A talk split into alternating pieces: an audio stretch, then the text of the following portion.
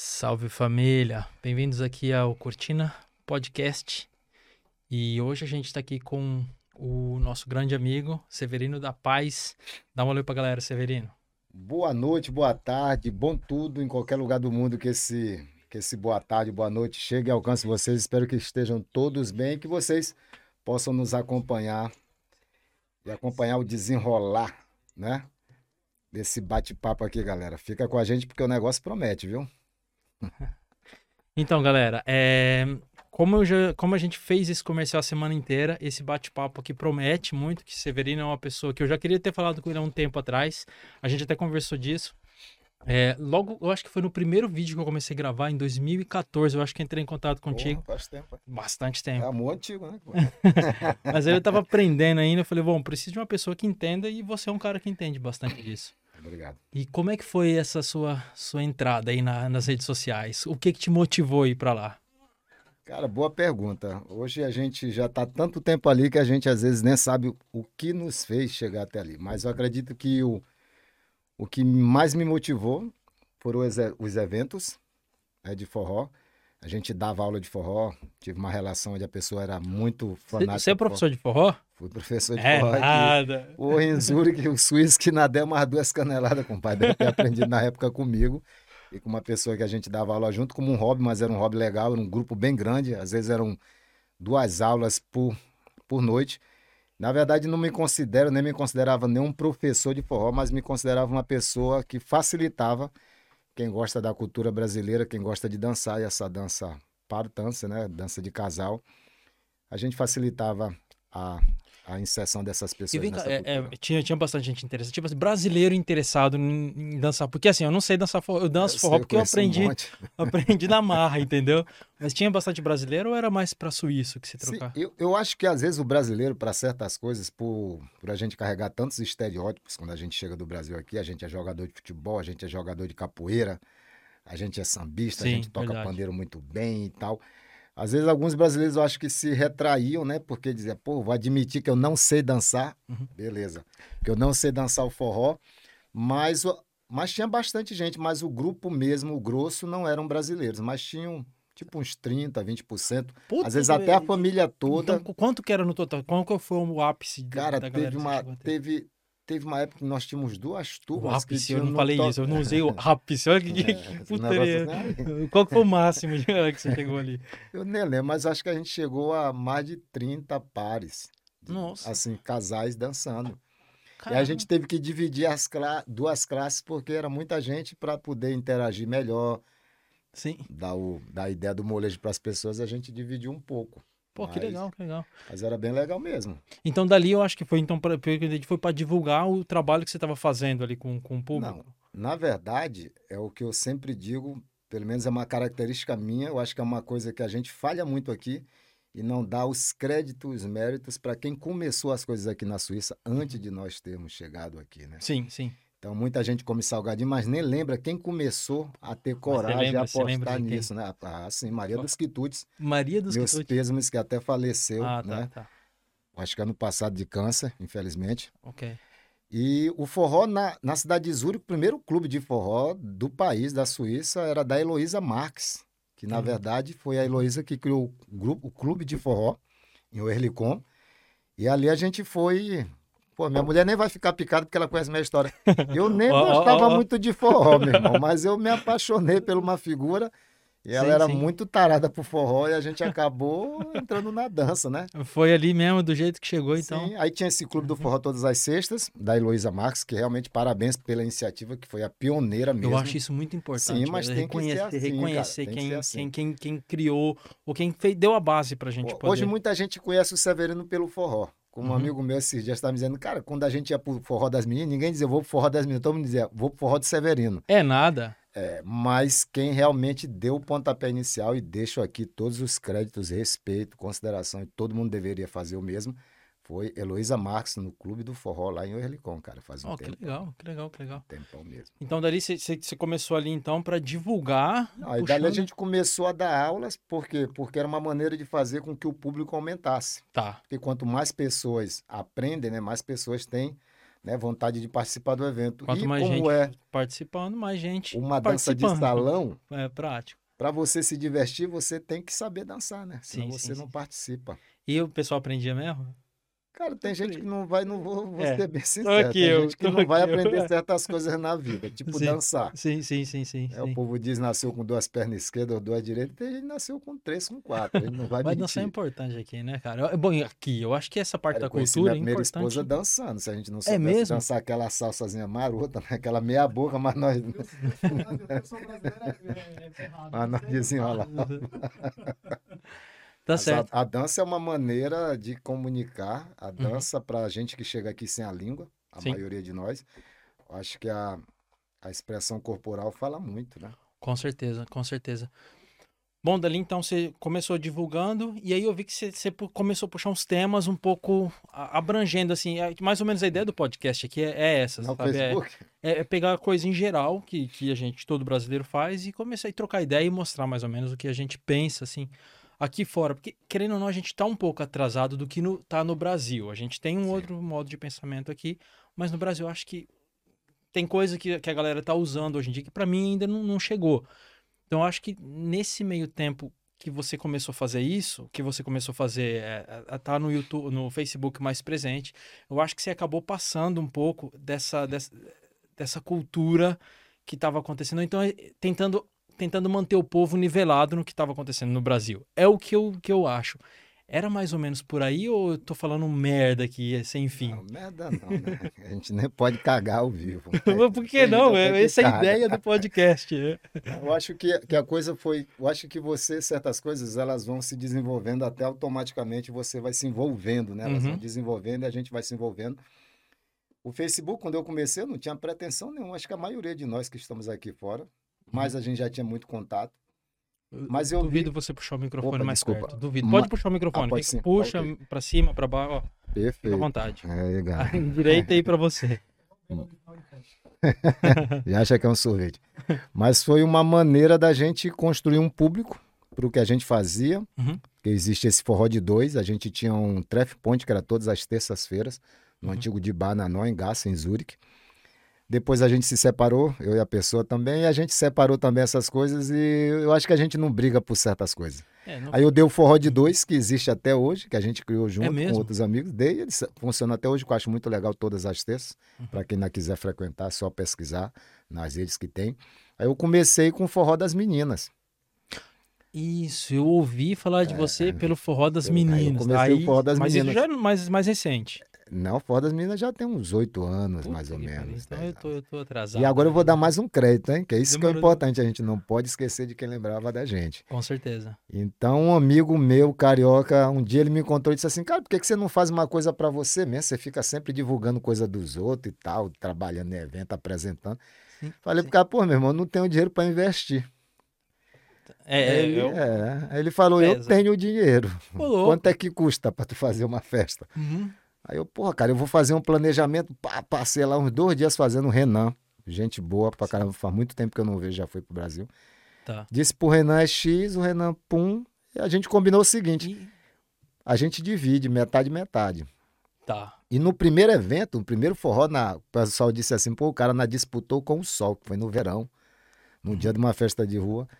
Mas no primeiro evento ele falou assim: cara, tu nem precisaria do dinheiro, tu conseguiria fazer ele só abrindo a porta e fazendo o evento. É mesmo. Então, já, logo de cara, então já. Deu certo, foi uma coisa que deu certo, foi uma coisa que se fixou e tiveram forrós maravilhosos. Eu acho que a- o Facebook Uhum. serviu para isso e serviu para a gente Como que, é, comunicar. como que é a ideia do forró das meninas? É, é- é tipo assim, é no local fixo onde o pessoal Não. vai aprender, é uma festa? Não, forró hoje das meninas, eu não. não eu, de- eu perdi a paixão pela coisa de dar aula. Acho que tem Sim. coisas que você faz por paixão e Sim, se sim. você não tem a paixão pelaquilo, é melhor não fazer. Mas o Forró das Meninas é um, era um evento que agora não está tendo nada mesmo, que a gente começou no Dinamo Clube, que é um clube suíço ali na cidade de Zurich, no Letten, Oberletten. Uhum. E depois o Dinamo fechou para reforma, a gente foi para outro caserna e foi indo para um hotel, para outro hotel, onde tinha um espaço que as condições eram boas, eram boas, a gente Era organizava uma o evento. festa, eu era uma organizava festa. ali, chamava a galera. Ah, Trazia a gente de fora, a gente sempre montava uma banda. Eu acho que todo mundo aqui nesse país que canta, mesmo que já cantou bem ou cantou profissional, cantou no Forró das Meninas. no forró das Sim. meninas. Rapaz, praticamente todo coisa- mundo que toca alguma coisa bem já tocou ali. E como é que ficou agora que chegou essa ideia agora? Porque, tipo assim, travou tudo, né? Tá tudo travado no momento com, Tá com, com essa situação. Tá- tem projeto indo pra continuar? Tem continuado de alguma forma? Ou, ou vai voltar? Como é- Cara, eu vou te dizer duas coisas. Eu acho que projetos de vida, eles não param. Né? Às vezes eles dão um tempo. E malandro que é malandro sabe dar, sabe dar o tempo na hora de dar o tempo. Eu Acho que essa pandemia deu uma, uma freada em muita coisa. Foi necessário. Uhum, Acho que às vezes para a gente crescer, para a gente andar, a gente tem que se recuar um pouquinho, ficar um pouco recluso também. A natureza faz a mesma coisa. E eu dou um conselho aqui nisso que você está me dizendo. Eu acho que, tipo, eu fiz muito tempo só o forró, Sim. mas eu não aconselho ninguém a viver só de música ou de arte aqui. Tipo, se a gente vivesse só de organizar evento, agora a gente tá todo mundo na merda. Aqui na Pode Suíça, falar né? merda, né? Você fica... Mate-se com suas próprias palavras. né? Que fica à Então, vontade. Então, acho assim que eu, é um conselho que eu dou para qualquer um. Aham. Assim, a música brasileira ela é rica, mas ela é uma música que ela chega num limite Uhum. da compreensão para quem não é brasileiro. Uhum. Né? Você que tá mais assim nesse meio, como é... Porque assim, a gente vê bastante brasileiro aqui que é músico, que tá procurando também é, firmar o pé aqui cantando música nacional. Como é que você vê esse, esse movimento? De, de- de- Você acha que dá? Porque a gente tem o Marcos Vey. Marcos Vey de Zurich até, que é um brasileiro Ah. que é conhecido aqui, é reconhecido na Suíça, no que mora Brasil. na Alemanha? Daqui da Suíça, daqui da Não, Suíça. mas ele mora na Alemanha, né? Não sei se ele. Max eu achei que ele era Vey, da, é, eu achei que ele era de Não, é- Zurich. Mas peraí, o não, pessoal tá me não. falando aqui que é merda. É, Mora na Alemanha. Foi padrinho É. de. O, o Julinho Martins isso foi mesmo, padrinho tá. dele na época, que ajudou muito ele Sim. musicalmente no início. Né? Sim. Ele canta muito, pô, tá Sim, falando. ele é um, é um Mas grande ele nome é da suíço, música. é de Zurich, então ele tá morando na Alemanha agora, é isso? É, É, a ele galera tá falando aí pra mim, então eu vou acreditar neles, que os caras entendem pra mas caralho. é mesmo. e É, faz tempo. O que, que você acha? Você acha que tem como? Assim, você que já tá nesse meio, você que já trabalhou, você que já teve contato com bastante artista aqui, Eu acho assim. como é que você vê isso? Eu dou continuidade ao que eu estava falando. Eu acho assim. Viver só da música, se for só cantar música brasileira em português nacionalmente, não dá. Uhum, Acho que você pode fazer da música aqui um hobby remunerado. Uma coisa que você gosta, que você tem paixão e você ganha ali no final de semana, numa festa, numa apresentação. Pode se vender como músico, como cantor também, beleza. Mas eu aconselho a arrumar um emprego, uhum. ter um trabalho fixo. Nessa dificuldade que a gente passou de pandemia, quem não tinha isso ficou realmente numa situação ruim. Verdade. Eu aconselho você a entender que esse é um país onde a gente tem que contribuir, que a gente tem que gerar divisas. Muitas dessas festas, eventos, músicas tocadas a gente não declara, ou muita gente nunca declarou. Hoje também não pode recorrer a uma assistência social, a um arbeitlosigkasse, algum tipo de apoio Uhum. né, social Isso do não- Estado. Eu aconselho assim, ó, procura Mas, um emprego. Desculpa, então, mas você sabe que vai ter. Eu vou interromper ele pra cá. Se vocês acharem ruim, escreve no chat aí e fala não. Pode ficar de a boa. gente se interrompe aqui à vontade. Pode ficar de boa. O que você falou, você falou um ponto agora de contribuir. Eu acho que isso é importante, porque eu bato sempre nessa tecla. A gente tá morando aqui fora e se o malandro soubesse, ó, filósofo de novo, se o malandro soubesse a vantagem de ser honesto, ele seria honesto só por malandragem. Com certeza. E aqui eu acho que não tem nada mais valioso do que se andar correto, porque é exatamente o que você falou. Se você declarar, quem declara, que eu declarava os, os- as festas, os shows que estava fazendo, tá podendo recorrer agora e tá podendo receber É, uma você tá podendo recorrer, você tá podendo fazer. Sabe, cara, você não pode viver aqui invisível. Uhum, Ainda mais se verdade. você quer se tornar público e visível, né? É. Uma hora pode dar errado, existem vários riscos, né? A gente está num país ultra segurado e um país que as coisas funcionam. Uhum. Mas você tem que né, se alinhar. Eu acho assim, cara, arruma um emprego de 60%, 80%, isso é um- uma coisa legal nesse país, né? Você Uhum. pode diminuir sua carga horária de trabalho. Verdade. Dedica o resto à música, aprenda a tocar um instrumento quem não sabe, aprenda a cantar, quem ainda não sabe, mas canta. Uhum. é bom, É assim, é, mano. bom, é bom. É como eu digo, às vezes você chega no aeroporto de Zurique, a gente desconfia que tem um negócio ali de procura emprego, o cara diz, tu quer ser o quê, cara? Não sei, mas quer que tem vaga pra quê aí, mano? Tem cara pra capoeirista, tu faz uma estrela, mas meia lua, não pode ser nem que porra é essa. Justamente isso, às vezes, às vezes é, coisas no Brasil não, não, aqui- as coisas que brasileiros aqui fazem não dão muito certo, porque ele chega aqui com esse biotipo de capoeirista, de Esse estereótipo. qualquer estereótipo, qualquer coisa, e quer colocar isso em prática sem experiência alguma. Então Sim. fica meio vazio, né? Fica meio. Rapaz, fica vazio, fica feio. No final você faz a comunidade toda pagar pau. Porque você apresenta. É isso que eu, eu também sou um defensor. Da minha arte, da nossa cultura. Eu já fiz muita coisa aqui. Muita gente me conhece. Nesse país todinho aqui tem gente que conhece Severino. Desculpa me interromper, não. Tem até Pode. uma amiga sua ali, Gislaine, dizendo que vocês aniversário juntos há mais de 12 anos. Pô, eu- eu- dela. É, eu dei aula no aniversário Ah, da ah, Gislaine. Deixa eu falar aqui, por acaso não pegou no microfone, a Gislaine tava mandando aqui. O Potó Gislaine. falou que a Gislaine mandou mensagem aqui que ela dançou com o Severino há quanto tempo? Há mais de 12 Há mais de 12 Eu anos. dei aula no aniversário dela para pôr o presente dela. Mas ela me pagou, né, gente? Mas eu dei a aula. gente boa. Um beijão, GG. Tem um, uma loja aí de produtos brasileiros, salgados e tal. Sabe o É nome? como- Tchim, tchim, tchim, tchim. Porra, cara, sabor do Brasil, algo assim. Sabor- Desculpa aí não ter lembrado agora, mas pode escrever aqui que a gente pronuncia. Posta aí no chat que a gente fala. Sim, sim. E eu acho que essa coisa que você está fazendo, eu acho que essas aberturazinhas, como você dá pra gente aqui, que está sendo entrevistado, é legal. Pessoas que têm É um comércio, que estão né? Um comentando. bate-papo, é. A gente, né, dá uma, dá uma empurrada no negócio do cara. Com certeza, não. Bom sabor. Ela Mas mandou ali, bom bom sabor. sabor. Bom, bom sabor. O nome já está dizendo, né? Eu já provei. Eu provei até coxinha que eu não como lá em Liechtenstein. Tu lembra, Gislaine? Eu estava apresentando lá a feira de arte. E aqui, não, a ideia é essa mesmo. Tá aberto aqui. Se Mas, mano, eu vou concluir falar, essa pergunta, porque Sim, como tu vamos- disse que a vamos gente lá, pode se vamos lá. interromper, Sim. é assim, gente. O conselho do, do amigo Severino, ou do tio, que já tem idade para ser tio de um monte de gente, já sou até avô. Cara, invista na arte, invista no que você acredita, corra atrás dos seus objetivos, procure um emprego, Uhum. gere divisas, né?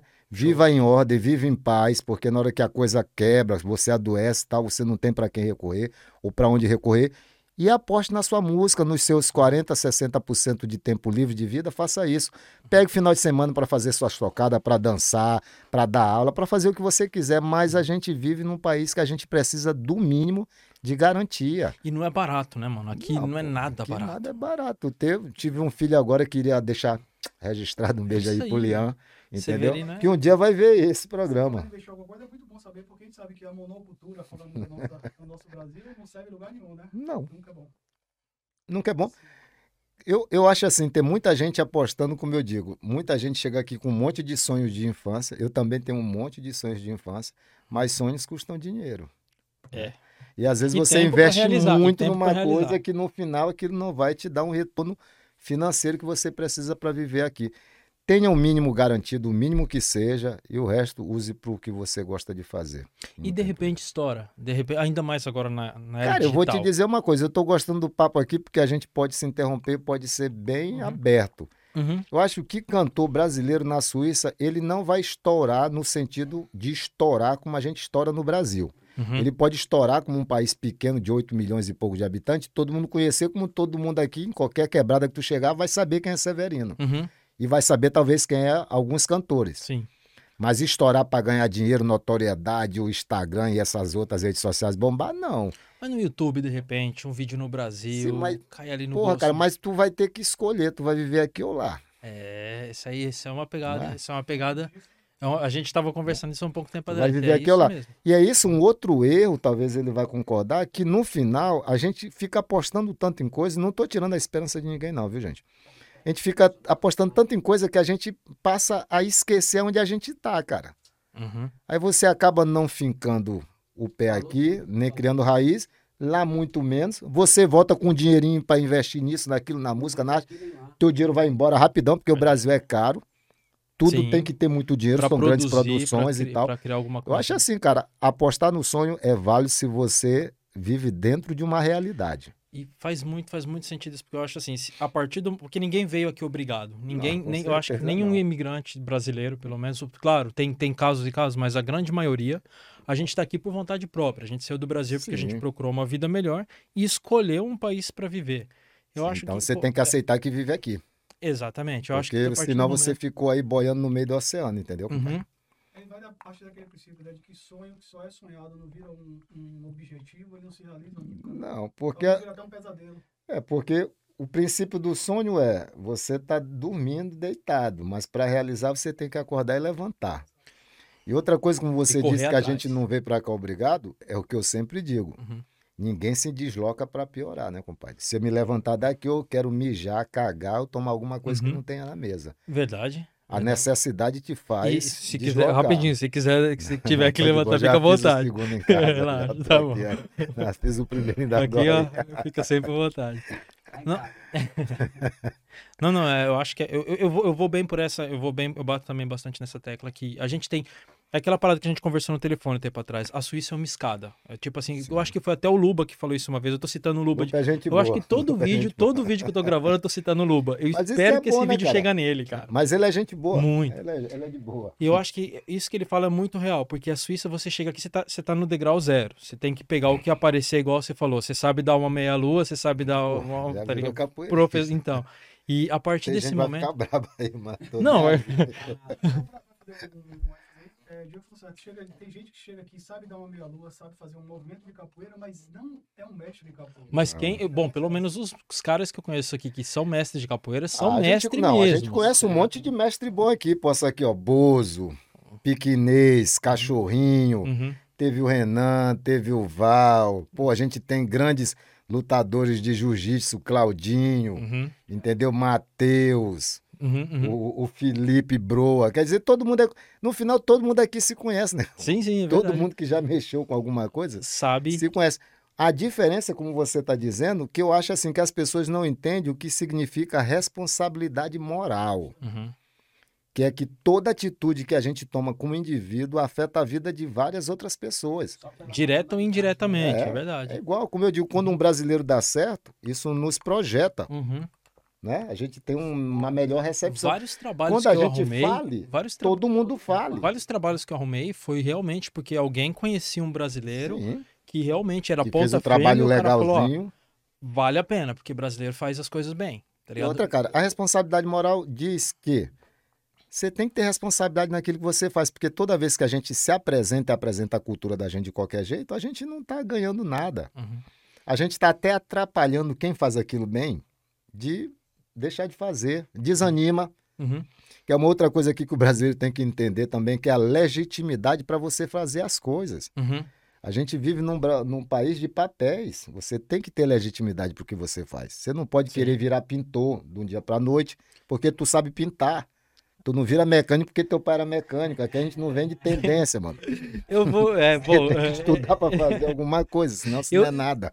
Eu sou o cara, eu sou o cara que eu gosto de aprender as coisas. Então eu, eu, eu acho assim, cara, se, do nada você, você decidir se você decidir se especializar em alguma coisa, vamos dizer assim, o cara não é pintor. Aí o cara fala, não, quer saber, eu vou me virar aqui, eu vou fazer um curso de três meses, sai não, de mas lá. é isso que eu estou dizendo. Você Uhum. quer ser algo aqui, você tem que legitimar aquilo. Tá. No Brasil, tu, você quase é condenado a ser o que teu pai é. É, não, é verdade. E é por isso que eu nem fiquei muito triste de conhecer meu pai depois de 47 anos. Como que é isso, cara? 43 anos. Como é que é isso? Porque senão não era porra nenhuma também. tá não, meu pai ele deu um perdido aí de 43 anos. A gente Porra. achava até que ele estava morto, mas apareceu. Bom, Depois de 43. Eu era o último, fui o último filho dele com minha mãe. quantos, deixa- quantos, quantos? Deixou 10 com mamãe. Eu, era, eu tinha 18 dias. Tá. Mas ele apareceu. Ele não estava nem tão longe, cara. Estava a 200 quilômetros de Mas isso é- Isso é distância. bastante comum. O meu, o meu avô, Minha mãe tinha 3 anos e até hoje ninguém nunca soube. né? 70 e pouco. Mas aí vai para esses caras que vão comprar cigarro. Não sei nem se esse cara fumava, mas ele tá vivo, tem 97 anos, meu pai. Severino também. Não, me deu o nome dele, mano. Botou só o Júnior para dizer tu não é filho de puta. Então, é o- os, é os caras que vão comprar cigarro, parece que a gente é doido mudando de história aqui, mas não, Não, mas tá, que a gente é vai essa, cair é na história ideia, de novo. é essa a ideia. Não, não, vamos. Esses caras, eles só aparecem, como ele disse aqui, como tem meu pai, quando eles ficam idosos e doentes Uhum. e sem dinheiro. Aham. quando eles quebram. Quando eles te encontram, que eles estão te procurando porque eles estão mais ou menos numa situação ruim normalmente, porque quando eles ficam milionários eles não voltam mesmo, Uhum. né? O cigarro fica mais caro, eles vão comprar cigarro mais sofisticado, elétrico. E, é. Eles fazem o quê? Eles dizem assim, eu saí de casa para melhorar. Pô, aí tu passa 43 anos tentando e não manda uma carta. Porque, tipo Tava- assim, a história tava do meu pai, compadre, ele mesmo, ninguém sabia nada dele, negócio. Ele passou Sério? 43 anos mesmo Você tem, você tem mais Sumido. irmãos? Você tem nós somos vivos, nós somos 10. dez irmãos? Irm- todo- todo- todos homens. Não, só tem dois homens, oito mulheres. Oito mulheres dois homens. Cara, a gente nasceu tipo uma família tu- super feminina. E como é que foi você- sair do Brasil, vir pra cá? Como é que Cara, foi essa? Eu Essa acho que sair do Brasil. Você veio, peraí, você veio direto pra cá não, ou você teve não, uma. Não, não, não. Uhum. Eu fui pra. Namorei na Holanda uma época. né, Não vou entrar naquela história porque é mais longa, né? Da Fica à VASP, da vontade, gente prisão temos e o tempo é contigo. Morei na Holanda em 98. Fiquei lá um tempo além do que podia, né? Devido àquele problema da VASP, que faliu, eu já estava lá, aproveitei com qualquer um e fiquei. Uhum. Mas deu errado, fiquei preso um tempo, sete dias, oito dias. Depois voltei para o Brasil, vim tentar na, na Europa de novo, fui para a Itália. E a vantagem é que a gente, eu já tinha sete irmãs na Europa. Ah, eu sou tá. o que mora menos tempo na Europa e já estou, te contar da Holanda, já estou mais de 20 anos fora do Brasil. Porra.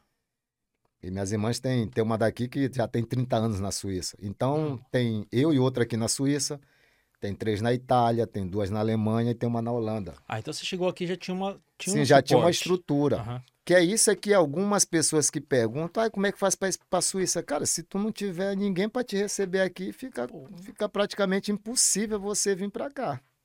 É, é Então, se chegar aqui. É, sozinho, você mano. tem que estar com não- uns, não, vamos você dizer, não- por cima, 10 mil dólares para poder se manter É, mas aí, durante um pô, tempo. esses 10 mil dólares vai acabar. É. Aí tu vai arrumar emprego aonde? Tu vai socializar com quem sem a língua? É, não, é. É, e a gente nem vai entrar nessa questão Duvido porque você você sabe que... Opa, desculpa. puxa, pode ficar à vontade E você sabe que essa questão ela é longa, mas eu acho assim, quem já tem alguém aqui, fica mais fácil, como ficou mais fácil para mim. Agradeço minhas irmãs, que Uhum. todo mundo me acolheu. Mas eu não vim direto para a Suíça, né? Fui Tá. para Itália, Holanda, depois Itália. Itália. Quanto tempo lá na Itália? Fiquei na Itália uns três meses, o máximo que dava para ficar Três meses. na legalidade. E na Tá. Itália tinha um negócio lá que era permisso de sojourno, né? Se tu conseguisse um trabalho, você podia ficar legalmente, tal, Mais tal, tal. igual Portugal agora, né? Eu- Não é bem. Porque Portugal você tem um, você tem um Eu contrato. acho que é parecido. Não sei se esse negócio não tem na Itália, mas Tá. tinha. Tá. Mas aí, na época que eu cheguei, ia ter um trabalho na Moto Guzzi, Uhum. aqui em Lecco, Mandelo Delário, no norte da Itália. Mas até o trabalho sair, eu ficaria ilegal. Ah, e tá. nessa época, a Suíça ainda não estava com esse tanto de acordo binacional, né? Aham, Bilateral. Sim, sim, sim. Com o resto da União Europeia. Minha irmã disse: ó, bora pra Suíça, tu fica lá na casa da outra um mês, depois tu volta, vai aqui? ter outra. Sim, Ah, tá. muito tempo. E depois tu volta nessa graça dançando Uhum. lá em Santo. Fala É, né? Não. Alguma palavra, né? Em, é, Astublif, alguma Acho coisa que, o assim. que, que quer dizer isso aí? Acho que é desculpa, obrigado, alguma Ó, porra tá, dessa aí. ó, tá vendo aqui, ó? Pô, alto é nível, engraçado, quando eu morei na Holanda, pra quem quer saber, é cultura mesmo, mano. A primeira namorada que eu tive na Holanda foi uma polonesa que minha irmã perguntava, cara, como é que tu desenrola com essa mulher? Não fala holandês, tu não fala inglês, menos ainda polonês. Foi dança? Foi a gente dança? só transava e beijava e, e ria um pra cara do outro. Mas é, né? pô, Essa é a língua universal. É, é o contato físico. É língua universal. É. Boa. Mas eu, tipo, eu vim pra cá e fiquei na casa da minha irmã, graças a Deus. Pra quem tem alguém aqui, dá pra chegar aqui. Pra quem não tem, acho que fica bem difícil mesmo. Uhum. E dançando lá em Santo Galo, no Havana Clube. Clubezinho pequenininho, quase o tamanho disso aqui, mano. Mas deu doido. conhecer minha esposa na época. E dançar foi uma vantagem. Aí a gente se comunicava em italiano, ela falava italiano, eu desenrolava também, Uhum. entendo bem. E a gente foi ficando. Tá foi ficando Aí, desenrolando. então depois Itália, depois veio Itália, Suíça e aí você ficou definitivo. Cara, eu, eu fiquei manteve aqui, os três meses, aí tinha que sair. Aí já, Uhum. tava, já tava namorando com, com a mãe da minha, minha, minha filha aqui. Aí nessa coisa, a gente também contei a real pra ela, que a gente tem que contar mesmo. Ela, É. pô, a gente podia ficar de pô, cara, não dá pra ficar, não tem documento pra morar aqui, eu vou ficar aqui como? Uhum, uhum. Então, se você foi tipo nesse último vídeo que eu fiz com o pessoal da imigração, que Sim, trabalha na área social. Pra quem não assistiu, dá- depois, depois da live, vai lá no, no- como eu disse pra ela, cara, olha, Facebook eu não nasci Severino. aqui, né? dá uma olhada lá. Uhum. Porque o suíço tem, não é que o suíço às vezes ele não quer te entender, porque como ele não viveu Uhum. isso, e principalmente morando no país dele, de imigração, Uhum. tem coisa que ele, quando tu conta, que ele se dá conta que isso existe. Verdade. É. Aí verdade. até eu explicar pra ela, ela, porra, né, pô, mas a gente mal se conheceu, eu digo, é, pois é, se, se a gente quiser trocar uma chance, ah, eu vou pensar, mas nisso eu vou pensar, minha da- eu já tava, eu já tava abgelauft aqui, já tava ficando era podre. Eu digo, pô, não quero Tempo ficar de ilegal. validade, pô, tem É. tempo de validade. É, já tava escaduto. Eu digo, não quero ficar ilegal aqui. No dia que eu ia aqui, vencia meus três meses aqui, minha irmã da Alemanha veio me buscar, a gente foi, atravessei no dia que ia vencer. Uhum. Depois cheguei na Alemanha, e aí, a, a- não vou nem dizer o nome dela não também. Tá. Aí ela começou a me visitar lá. Ah, que legal, cara. Nessa cola, né, o negão colou com o negão. É foda. Se a daí, gente então, não largar, casou ela não larga mesmo. Ah, Aí Tá ficamos. Aí quando lá, se você quiser voltar, a gente casa, diga, é o jeito, cara. Não tem outro jeito. até, e, e eu acho que esse é um ponto bem legal, porque várias pessoas me perguntaram esse ano que passou como é que eu faço pra ir pra Suíça. Mano, se você quer vir legal pra Suíça, é, tem duas maneiras. Ou você vem com um contrato de trabalho, ou você casa. A não ser que você seja descendente de alguém. Seria, lógico. É. pô, e o contrato de trabalho tu já viu, né? Porque antes tinha essa regra da especialista, Uhum, que hoje ela tá cada vez mais né, restrita, né? uhum. A gente chegou a conhecer gente aqui, não sei ele, não sei quanto tempo ele tá aqui, que o povo veio pra cá como um churrasqueiro, negão, e ficou. E ficou. Tipo, no primeiro churrascaria que teve aqui, que era lá perto da Hauptbahnhof de Zurich, que é a. Rincão. Aí em campo. Ah, teve uma, vários amigos meus chegaram aqui como churrasqueiro, ficaram. Pegaram um não Bevilho Gumbê encontrava- pra trabalhar ali, compadre. e É porque Encarnou. não encontra essa profissão aqui, né? É, não encontrava. encontrava, né? E aí tem que trazer mão de obra especializada e por isso você consegue É dar... difícil, às vezes, a gente tentar explicar para as pessoas Uhum, a situação, porque é o problema que ele falou ainda agora, ele usou uma palavra, é, Monocultura, né? monocultura no Brasil. Infelizmente, o nosso povo viaja pouco uhum, para fora Pra do fora do- continente. uhum. Então é difícil você explicar certas habitudes de outras culturas, principalmente europeia. Uhum. A gente que está aqui, a gente vê que pela não é nem a condição de vida, a gente não é rico, mas pelas possibilidades, pelos custos das coisas, às vezes tem coisa que é muito mais barata aqui do que no Brasil. Viajar na Europa, por exemplo. É. Viajei ano retrasado para cima e para baixo por 50 euros de avião. sendo bem generoso, porque eu acho que quase tudo é muito mais barato, muito mais acessível. Sim, mas né, assim, porque, Acessível, porque eu não é não quero barato, entrar é naquele acessível. ponto para negar, não ficar, ah, quer comparar, então para a gente pular, para não cair nisso. Uhum. Então, é uma pena que o povo brasileiro viaje tão pouco. Então, é difícil você explicar certas coisas para o brasileiro que não viaja. Uhum. E para o que viaja, Sim, que foi com verdade. dinheiro como turista, ele também só vai ver o belo das coisas, né, cara? Eu já estava até falando com o João Pedro, que está aí na live. Um abraço pro João Pedro. Salve, salve, João Pedro. Tipo assim, cara, a Europa, no total, não é um paradise. Tem lugar pobre pra caralho na Europa, a gente sabe. Eu tava na Sicília no passado, conheço Sardenha, conheço E não é, não é a mesma... Porra, tem umas pegadas que tu tá no Brasil, desculpa, eu sou brasileiro. É um Brasil que fala italiano, mano. É, é brabo, assim. Eu, É- não- eu não cheguei... eu não, tem lugar mais brabo, pra né? Tu vê é, carro amassado, é, é lixeiro.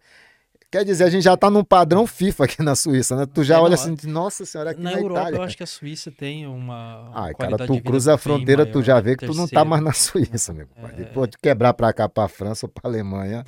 Chegou em Montpellier, tu já disse, porra, mano, qualidade caiu aqui pra Bateu ali na fronteira, já...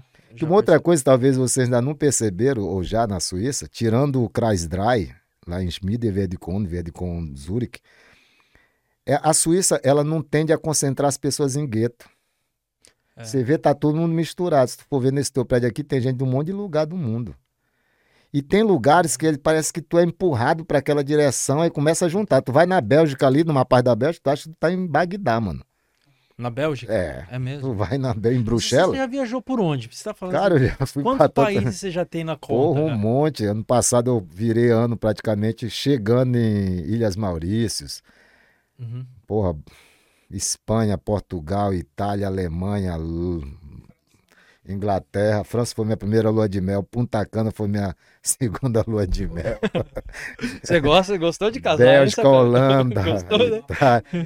Caraca, eu já fui para muito lugar, mas a gente, graças a Deus, teve a possibilidade de ir para conhecer culturas, né? Para conhecer conhecer o melhor da vida, né, cara? Uhum.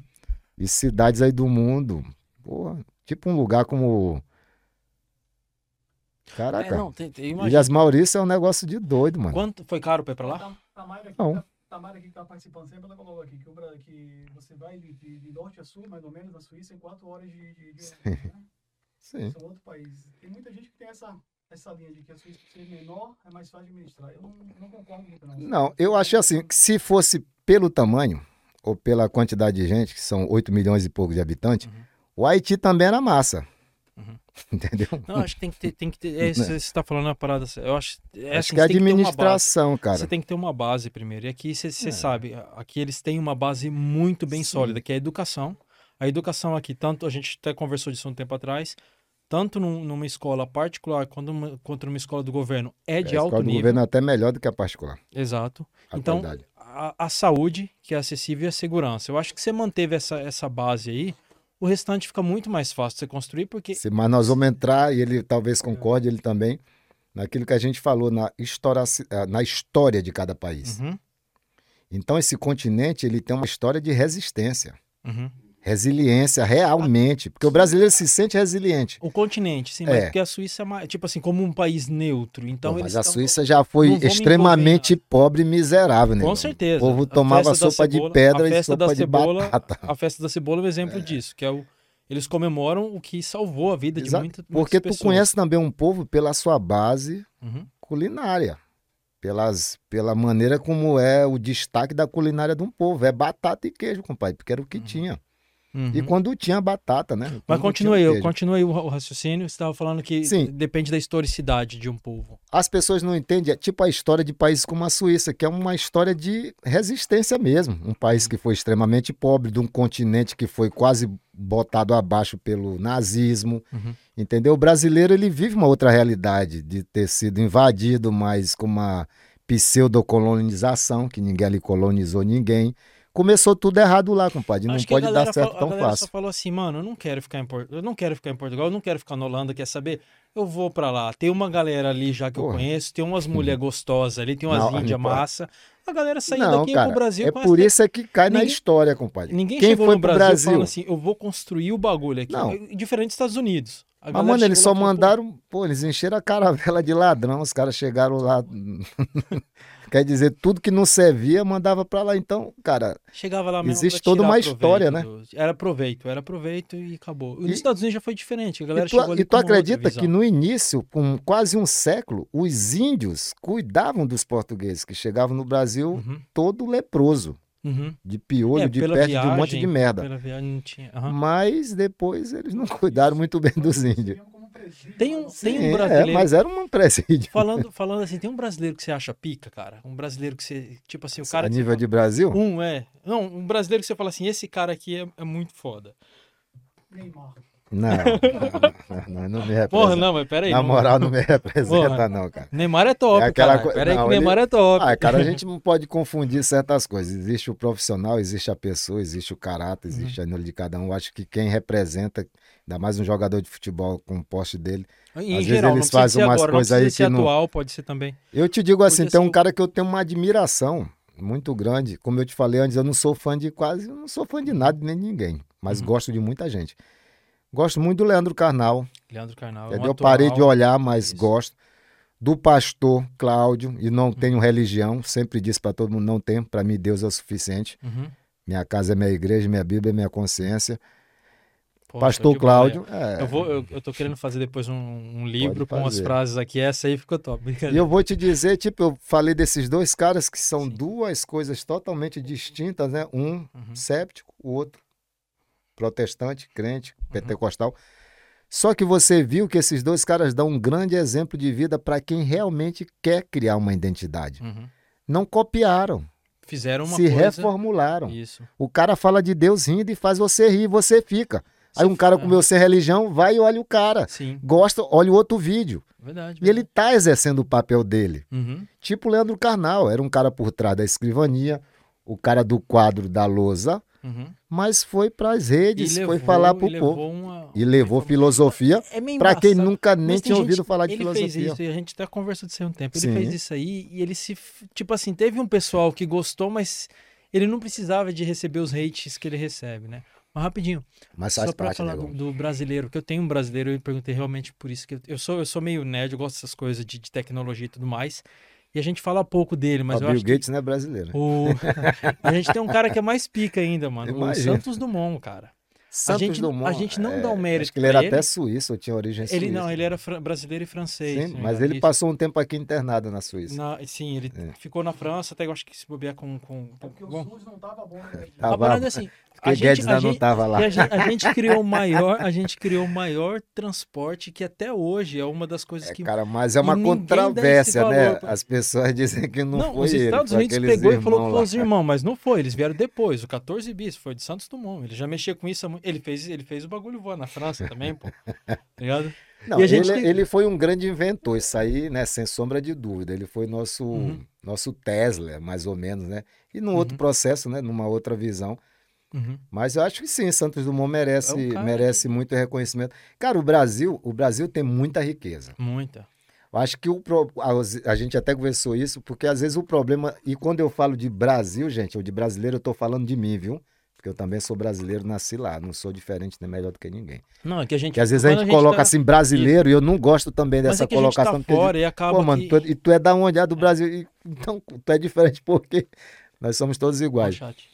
Eu acho assim, ó, cara, que que eu acho que o brasileiro devia estudar um pouco mais a história do Brasil, uhum. devia conhecer, porque a gente quer conhecer o mundo, mas a gente tem preguiça de conhecer o nosso mundo, o mundo que a gente vive, ou que a gente ainda vive, ou quem vive, o mundo que a gente nasceu. Acho que é uma falha você não conhecer a história do seu país, porque você uhum. passa vergonha até fora do Brasil. Não. Porque tem um monte de europeu que conhece melhor do que a gente. O Brasil é a história é do Brasil.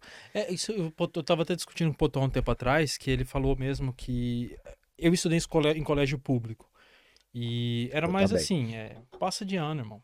O que eles estão falando aqui, é. você tem que aprender o que você tem que fazer para passar de ano. e Então, acho que para a gente estudar, ou eles, ou eles investir, investem numa educação de base pica, deixa o negócio realmente brabo para a gente ter acesso à, à nossa história. Ou então, depois de ficar adulto, a gente tem que procurar. Cara, como a gente agora já se deu essa carta de alforria de poder se interromper, acho que as discussões são muito boas. Eu ouvi muito o que esse cara falou, gostei muito uhum. do, do podcast de você, seu com ele. A gente pensa muito na educação de base como a solução a base para essa base, para esse pilar da sociedade. Mas você tem que ver que para você dar uma educação de base, para os que agora precisam, você tem que dar uma estrutura para eles, para a família. Uhum. Né? Às vezes você tem a escola, isso, isso. mas você não tem a comida em casa. Uhum. Aí você já está com 10, com 12, como a gente, às vezes teve que trabalhar desde pequeno. Eu comecei com eu, 14. comecei, comecei com 13 como office boy do Corregedoria Geral do município lá na cidade de São Luís. Então, se você se viciar pelo dinheiro, você acaba abrindo mão do estudo. Uhum. Então não adianta, porra, eu vou falar aqui, não é nem de política, mas assim, Sim. só pegando um grosso aqui. Às vezes você ouve certos comentários do governo atual, como eu ouvi agora um desses dias do Guedes, em relação à aposentadoria, que o povo está vivendo muito no Brasil. Porra, cara, tu também já está idoso, quer dar o exemplo, morre. né? Vamos lá, que aí fica mais. É pra, é pra... Não existe é, conceito é. bom se ele não for seguido de um exemplo prático, né? Diz, olha, gente, estou me matando porque a gente está vivendo demais. Mas, enfim. Então, tem certas falas ali que não encaixam. Cara, a gente tem que ajudar a família a não, poder ter um mínimo de subsistência para uhum. permitir que pessoas como a gente, que vem de famílias pobres, paupérrimas, uhum. como eu, não tenho vergonha, porque é minha história de vida, uhum possa permitir que você vá para a escola, cara. É verdade, muitas vezes né? eu até ouvi uma vez uma discussão que eu não lembro quem foi, acho que foi um, um cantor de, eh, de hip hop que falou que várias vezes ele chegava em casa com uma boa nota e a mãe dele não dava tanto valor, mas quando ele chegava com dinheiro, que ele passou o dia engraxando e tudo mais, a mãe dele ficava muito mais contente. Então, eu falei assim, é. assim, como é que a gente ia conseguir criar uma educação ou criar isso aí se, se a geração anterior espera mais do dinheiro do que do estudo e não dá tanto valor, porque não, não existe, é não existe a estrutura, mesmo. E sim porque ela não teve essa, essa educação. E, e a nesse, igual você falou, a necessidade do dinheiro tá aí, é presente. Cara, além da necessidade, se a gente aqui é brasileiro, não é todo mundo, né? Uhum. Então, dependendo das capitais que você vai no Brasil, você vai ver o futuro do Brasil parado num semáforo, mano. Uhum. Num cruzamento. Uhum. Tu vai ver o futuro do Brasil rasgando saco de lixo para comer. Quem disser que não existe, existe. Eu vi isso várias vezes no Brasil. Inclusive, a última vez que eu estava. Que aí já é o pior do pior, meu compadre. Sim, né? Mas na dizia assim, nós estamos trocando. Uhum. O futuro tá parado. Tem que ajudar, cara. Tipo essa porra desse auxílio que o povo fica, é, não sei o que, isso é coisa de. Mano, em todo o país que se preze um país que funciona, uhum. existe assistência social. Aqui mesmo é prova disso. Minha esposa trabalha na assistência social, minha esposa trabalha para o governo. Uhum. O E- povo que acha que isso é pedir esmola, não é, cara. Se eu não tenho condição, eu sou tutelado pelo Estado. Eu tenho que ter algum uma- apoio. Faz parte de uma sociedade. Aí você manda seu filho para a Uhum. escola, ele chega, como a gente ajudei a divulgar a campanha da Jane para dar mochila pro pessoal na Bahia. Seu filho chega com os livros debaixo do braço, aí já molha tudo, ou dentro no saco, tudo aquilo constrange a criança a ir. Uhum. Te envergonha. Outra, quem aprende com fome, meu irmão? Não, assistência E social às vezes tu só vai para comer, cara, forte, porque faz não tem parte. nada em casa. É. Tua mãe já te inscreve para tu Uhum. poder ter menos almoço, Uhum. que é a merendinha lá, porque não fica ruim. Sim, não, não, é verdade. E tem, Desculpa. Você, com, essa, com essa visão que você teve do Brasil, que nem você falou, você, você viu bastante essa parte aí de, dessa dificuldade que teve e por, pela sua mulher trabalhar na assistência social, então também você deve ser confrontado, você deve ouvir alguma coisa desse meio. Se você fizer uma comparação, porque a necessidade existe tanto aqui quanto lá. É, se você for fazer uma comparação, tem, tem, tem como, tem, tem como comparar, tipo assim, a necessidade daqui é diferente da necessidade de lá, uma família que está passando dificuldade aqui. Ai, cara, em qualquer lugar do mundo as necessidades vão ser diferentes, porque eu acho que eu não- o que é necessidade para ti, o que é necessário para ti, talvez não seja para mim. Uhum, Aqui a gente tem necessidade, talvez, de mais tempo de vitamina D. uhum. A gente tem necessidade, talvez, da condição que você vive não ser visto só como estrangeiro, de provar que você casou, não casou por papel. Então, são outras necessidades que no Brasil são totalmente diferentes. Uhum. Entendeu? Mas eu acho que não dá para comparar. Mas existem necessidades aqui que eu acho que são mais da alma, mental, entendeu? Psicológicas. Índice de suicídio que aqui é alto, tu já vê no Brasil, tu não sabe se é porque a negada não confere direito ou porque ninguém se mata lá. Como no Haiti também, que ninguém consegue entender porque é quase zero, mas o povo passa necessidade. Eu acho que a necessidade daqui é mais espiritual, não no sentido de espiritualidade, tal, tal, tal. Eu acho assim que aqui todo mundo pode subir os degraus, todo mundo pode ser mais ou menos o que quiser. Aqui as pessoas não têm inveja do que você tem, porque eu posso ter, ele pode ter, eu posso ali comprar caixa de ovo, fazer minha paradinha, posso comprar isso aqui no IKEA. Uhum. As pessoas, eu acho que elas têm essa necessidade de ter inveja ou, ou vontade de ter tua força, por Uhum. exemplo. Uhum. De ver você aqui conseguir juntar dois amigos e formar uma equipe. Uhum. E tem gente com rios de dinheiro aqui com essa necessidade de não conseguir formar uma equipe de dois, às vezes nem um casal. Uhum. Às vezes de ver você trabalhando de Baustela, mas com uma família passando com um filho, e um Construção, cara né? num Um cara banco com a necessidade de formar uma família. Uhum. Entende? Então acho que as necessidades aqui são outras porque as prioridades também são outras, né? Eu acho que talvez isso tenha um pouco a ver com a individualidade. Né? Que no Brasil a gente não é um país tão Sim. individual. Eu, eu, pelo menos, quando eu saí do Brasil há mais de quanto 20 anos tempo? atrás. Ele saiu junto com a primeira Não, mas, caravela cara, que voltou. Mas você já Tô pensou nessa parada? Um moleque, uma- um moleque que nasceu em 2000, ele tá com 21 anos hoje, cara. Pra mim parece que o ano 2000 foi ontem, cara. Porra, Tá ligado? Tu é de 2000, cara? Não, eu, eu sou de.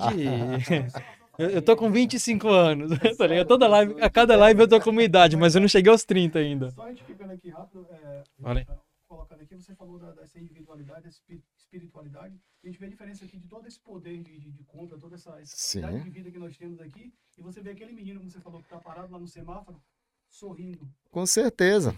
Usando o que ele tem, que é alegria, né? Pra contagiar. Uhum. Porque, sabe, Isso o choro te con- o um choro pouco. te contagia, mas te diminui, Sim. não é? Porque chorar é algo que é muito pessoal, meu irmão. Chorar na frente de alguém exige confiança. Uhum. Ah, não, Né? eu Minha choro mãe dizia assim, engole. bobear numa live dessa, eu tô chorando. Sim, a gente eu não, aí, mas, aí, sabe? Mas chorar de necessidade é outra. Então aquele Aham. menino fica no malabares, com um sorriso bem aqui, mas só Deus sabe, O que, que tem por né? trás O que tem desse por trás desse sorriso? sorriso. Pô, fomos longe agora, agora foi... Tá é entendendo, verdade. mano? Porque arreganhar dente não é sorrir, Uhum, uhum. não é? E outra coisa rapidinho, compadre, pra gente pegar aqui, Fica à que eu fico puto mesmo, vou usar a expressão bem legal mesmo, que é puto. Uhum. Aproveitar mesmo que aqui dá até pra. É Cara, eu tava com vontade de é o falar você esses dias, vocês É tiveram você sorte quiser. porque eu tava muito ocupado e tava me guardando pra cá. Eu digo, vamos preservar o passo. Vamos lá. Que isso que a gente tá falando, que o Brasil, sério mesmo, parte do futuro do Brasil tá parado na esquina ou na quebrada, no semáforo. E esse semáforo tá sempre vermelho para a maioria dessas pessoas. Uhum. Quem disser que não existe diferença, indiferença, racismo e blá blá blá, e chamar de mimimi, tá errado. Porque brasileiro também que mora fora do Brasil, que volta pro Brasil com dinheiro, que só vê beleza rica e diz, ah, isso não existe no Brasil. Para, mano, você foi para outro Brasil ou você não quer ver porque seu dinheiro lhe levou para lugares que aquelas pessoas não têm para frequentar, Uhum. certo? Outra que, eu, que essa aqui eu queria bater. Fica à vontade. Essa galera que tá no semáforo, que muita gente acha que auxílio emergencial agora é esmola, Parece ser invisível, né? é, mas são, porque tem uma galera que vem do Brasil e diz assim, eu? Gente, o quê? Favela? Mano, tu pega um Você avião chegou, no- a ver, na você Bahia. chegou a ver alguém assim que falou isso? Ah, pô, não vou dizer o nome porque a gente respeita Não, o santo, mas, Também de não vou. brincadeira, cara. Tu enquanto... expose, E né? Às vezes eu digo, e eu tô falando, quando eu falo de brasileiro, eu falo de mim, mas tem uma Uhum. negada aqui que, que o ridículo não é pouco. Mas enfim, Uhum. auxílio emergencial não é esmola, ninguém tá pedindo, é uma necessidade, é uma É, obrigação, é Tanto uma é que tutela. aqui o país está ajudando várias pessoas E também. o brasileiro que tá aqui, ó, Uhum. Falando que tá preocupado com um ambulante, com um camelô, a maioria é cínico. Porque quando chega no Brasil, principalmente com dinheiro, nem quer comprar do camelô, do, do ambulante. Como muitos brasileiros que defendem, porque querem defender causas. Não, tá, não tem nada a ver com o que está acontecendo. Tem Uhum. político, sei lá, pôr de estimação. E fica dizendo, ai, poxa, e esse pessoal que dá informalidade? Mano, ao invés de tu tá te preocupando com um camelô que tu nunca te preocupou, que quando ele vem na tua direção, tu atravessa pro outro lado da rua, que quando tu tá na praia pegando teu sol com teu bronzeador, fator 50, com não- que custa não sei quantos reais, Uhum, que verdade. o cara chega e diz, pô, esse povo só vive incomodando, parece mosca, porque é isso mesmo, Caralho, despreza as pessoas. Mas, Nesse porra, nível, cara, o. Brasil, o Brasil não é para amador mesmo, não. Não, É um país aí de não é. amadores, Mas não mas é. não é para amador, né? jeito nenhum. Entendeu? Sim. Isso aqui não é polêmica, não. Então, antes de você ter essa pseudo, essa falsa preocupação por essas pessoas que precisam, exijam dos governantes condições melhores de vida para todo mundo, criação de empregos, porque informalidade não é emprego. Informalidade é ilusão. Hum, Teve um tempo até, você falando disso aí, teve um tempo até que, assim que começou essa situação agora que a gente está vivendo aí no mundo inteiro, ah, tinha várias pessoas, no- principalmente no Facebook. Eu não sou muito ativo ali, mas eu via muita gente falando: ah, se você estiver precisando de alguma coisa, entre em contato comigo ou escreve uma mensagem. E toda vez que eu vi uma mensagem dessa, eu postava, não direto, mas eu postava na minha rede social. Eu até acho assim: você não tem que entrar na rede social dos outros para falar o que você acha. Você tem a sua para Com isso. certeza. E aí eu postava sempre na minha. Cara, se você quer ajudar alguém, você não tem que escrever no Facebook. Você sabe que você sabe qual que é o seu vizinho que não tá podendo sair para comprar, você sabe o idoso que você tem no seu quarteirão, você sabe quem tá passando necessidade. Você pode simplesmente doar. Você não tem que falar, porque eu acho assim, isso, é- isso é fazer bonito pra, Cara, tá olha, a gente, a gente tá vivendo vários momentos nesse mundo, né? Nesse mundo de velocidade. Cancelamentos, Uhum, e a vai. lacração, né? Tem uma galera que quer lacrar de qualquer jeito. De Ele tá jeito. disposto a qualquer coisa. Acho que essa coisa aí da ajuda parece até que tu leu o pôster que eu botei um dia desse no Facebook, que rendeu com uma pessoa Não, e não, deu mais nem moral. Nem foi isso, Sim, mas, sim, eu, mas eu eu- sempre tô postando isso. Mas é como eu postei assim, cara, quem te ama de verdade, te conhece de verdade, normalmente não pergunta como você está.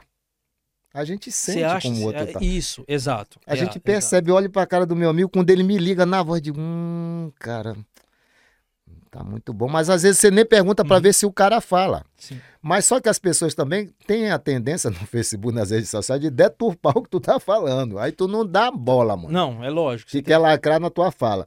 Uhum. Então eu acho que o povo que fica, quem tá precisando de ajuda, cara, tu, como você disse, pô, meu irmão, olha Ajuda, pra um só lado, ajuda, olha pro só outro, ajuda. tu vai olhar alguém que Você tá um precisando ponto de aqui, ajuda. eu vou mudar de assunto agora, vou Pode fazer uma mudar. derrapagem aqui pra gente puxar Dá um... um cavalo de pau. um- é. Você você falou uma parada assim que quando a gente posta alguma coisa, aparece um grupo. o- Você até falou agora nesse, nesse- nessa de lacração e tudo mais. É, como- você já está há um tempo na rede- nas redes sociais e você tem uma certa influência ali. Como é que você se, como é que você lida, ou como é que você faz com haters? Qual, qual que é seu você tem alguma receita? Você faz alguma coisa especial? Porque essa galera chega. Sim. É, é tipo assim, o cara que gosta de você, ele não, ele às vezes não é tão, não te acompanha tanto quanto um cara que não gosta de você. Quem não gosta de você tá sempre ali, ele tá sempre olhando. Cara, tá porque quem mais se preocupa com você é quem acha que não gosta de tu. fazendo. E na verdade eu acho que é um amor, é um, tá ligado? É um amor retraído. Mas Né? como é que se lidar com essa situação? sabe? Cara, primeiro, tipo, pra teu programa bombar, tu precisa de cinco fofoqueiros na Suíça. Pronto, cinco pessoas que tu acha que não gosta de tu, manda, Manda pra ele pra o link, que ele vai chamar mais dez, vai dizer, pô, tu tá vendo o que é que o Diego tá fazendo? Às vezes o outro nem sabe, Nem mano. sabe o que tá. O que é que o Diego tá fazendo? Pô, ele tá fazendo um podcast, tá tendo menino, não sei o que, popopó. Tá... Mas, pô, não sabe não, mas vou dar uma olhada. Então você não tem, você não tem tanto um problema Não, com eu, eu com acho, isso. esse país é um país, como eu digo, muito pequeno. Todo mundo, de uma forma ou de outra, tá ligado um ao outro, tá interligado. A gente conhece muita gente, muita gente conhece a gente. Eu te digo agora sem arrogância, mas, tipo, se tiver cinco brasileiros mais conhecidos na Suíça como a gente, que é brasileiros normais, eu tô no mínimo entre os três primeiros, compadre. Uhum. Todo mundo já ouviu falar pelo menos uma É vez na verdade, vida. verdade. Não, é Só tem o de Severino, então fica difícil confundir. Só tem você mais de do Severino. Isso aí, que isso aí agora conheço. é verdade mesmo? Não. Eu Você acho meteu esse Ah, louco não, agora aí. Não, mano. Então pode tem Severino falou. Aí o desafio. Se tiver o do Severino de São Luís, hein, para não ficar genérico. Eu acho assim que esse povo que perturba, ele tá sempre ali na tua rede social, né? Uhum. Ele tá sempre te vigiando. Ele espera tu errar uma vírgula, Uhum, ele espera tu fazer uma analogia que ele diz, ai, nossa, tá sendo racista, uhum. feminista, homofóbico, gordo, aham. gordofóbico, sei Bom, lá, eu posso, caralho. eu posso falar de gordo porque eu tô falando de mim. Então não, mas aí boa. mesmo assim eles vão dizer que tu é gordofóbico, mas tu não te aceita. Ele queria ter o corpo da Barbie, mas nasceu com Eu me aceito, eu sou gordo, eu me aceito, eu posso falar que eu tô falando de mim. Essa galera existe. Eu normalmente tenho sempre 5 mil pessoas no meu Face e deletei mais de 400 de ano passado pra cá. Porque, mano, se tu não agrega, se tu só aparece ali pra, com tua pedrinha na mão pra me tacar, vai procurar o que fazer. Porque eu tô Como eu perguntando, botei um dia desde, eu, pô, vai pra Amazônia que tem um monte de mato pra capinar, compadre. Porque procurando ficar ocupação, fazendo hora extra no cara. meu Facebook não dá certo. Uhum. E quando eles te respeitam também, até eles tendo raiva de ti, às vezes eles te respeitam, sabe? É, eles, têm, eles É, chegam com cuidado. vezes- Eu tô falando isso aí porque assim que eu abri o canal, eu recebi uma. A gente recebeu aí umas, Mas vai- umas mensagens que a gente falou. Eu falei, receber. caralho, mano. Opa, agradeço. tá começando agora. Pegou aí? Pegou. Tá começando agora, o pessoal, e tipo assim, vi um pessoal que tava direto ali, eu não tinha nem começado nada, e tava em cima. E aí até uma amiga minha falou assim, cara, não perde tempo com essa galera. Porque eu Quer parava, perder tempo mesmo. eu, eu parava, eu respondia, eu analisava, porque assim, é que nem eu te falei no começo, a ideia desse programa é é- não é que tenha uma bolha, eu quero furar a bolha, eu quero trazer gente aqui que pensa diferente de mim, porque é que nem eu falei pra você, eu acho que só assim eu posso aprender. E quando entrava uma pessoa dessa lá na minha página, eu aproveitava e conversava com ela, tá ligado? Não, pera aí, não é bem assim. Mas muitas, ve muitas das vezes a galera não queria conversar. Cara, tu vai ver que vocês três, né? Porque eu vejo que tem você aqui na frente com o microfone e tal, mas acho que sozinho, né? Nem corno a Nem gente corno a é. gente é. Então É ainda bem que você não é corno, Não sei, pô, E a gente sempre for, é o último a saber, tá tá- ligado? não tá sozinho. Eu acho que essa galera aparece, a gente até precisa deles de alguma certa forma. Às Uhum. vezes até pra gente se reavaliar. Uhum. Porque não é nem que eles sejam pessimistas, eles não querem que você funcione. É aquele, aquela máxima, né? Eu quero que você melhore desde que você não fique melhor do que Ah, eu. Sim, verdade. É verdade. como eu botei lá no Face também esses dias. Porra, quer ocupar o degrau dos outros? Ajuda ele a subir o próximo. Aí É. aquele fica desocupado, mano. Porque se tu não me ajudar a subir, eu não vou descer. Uhum. Tu vai, É, e tu vai ficar lá embaixo também, falou- porque falou ninguém vai pra lugar nenhum. isso, né? Eu acho que esse povo aparece, cara, e isso, querendo ou não, nos entristece. Tu vai postar um monte de coisa, Uhum. propaganda quando você entrevistou ele, entrevistou fulano, fulano, fulano. Essa galera não, não aparece nem pra dizer filha da puta, Uhum. pra compartilhar. Eu sempre digo isso. Sim.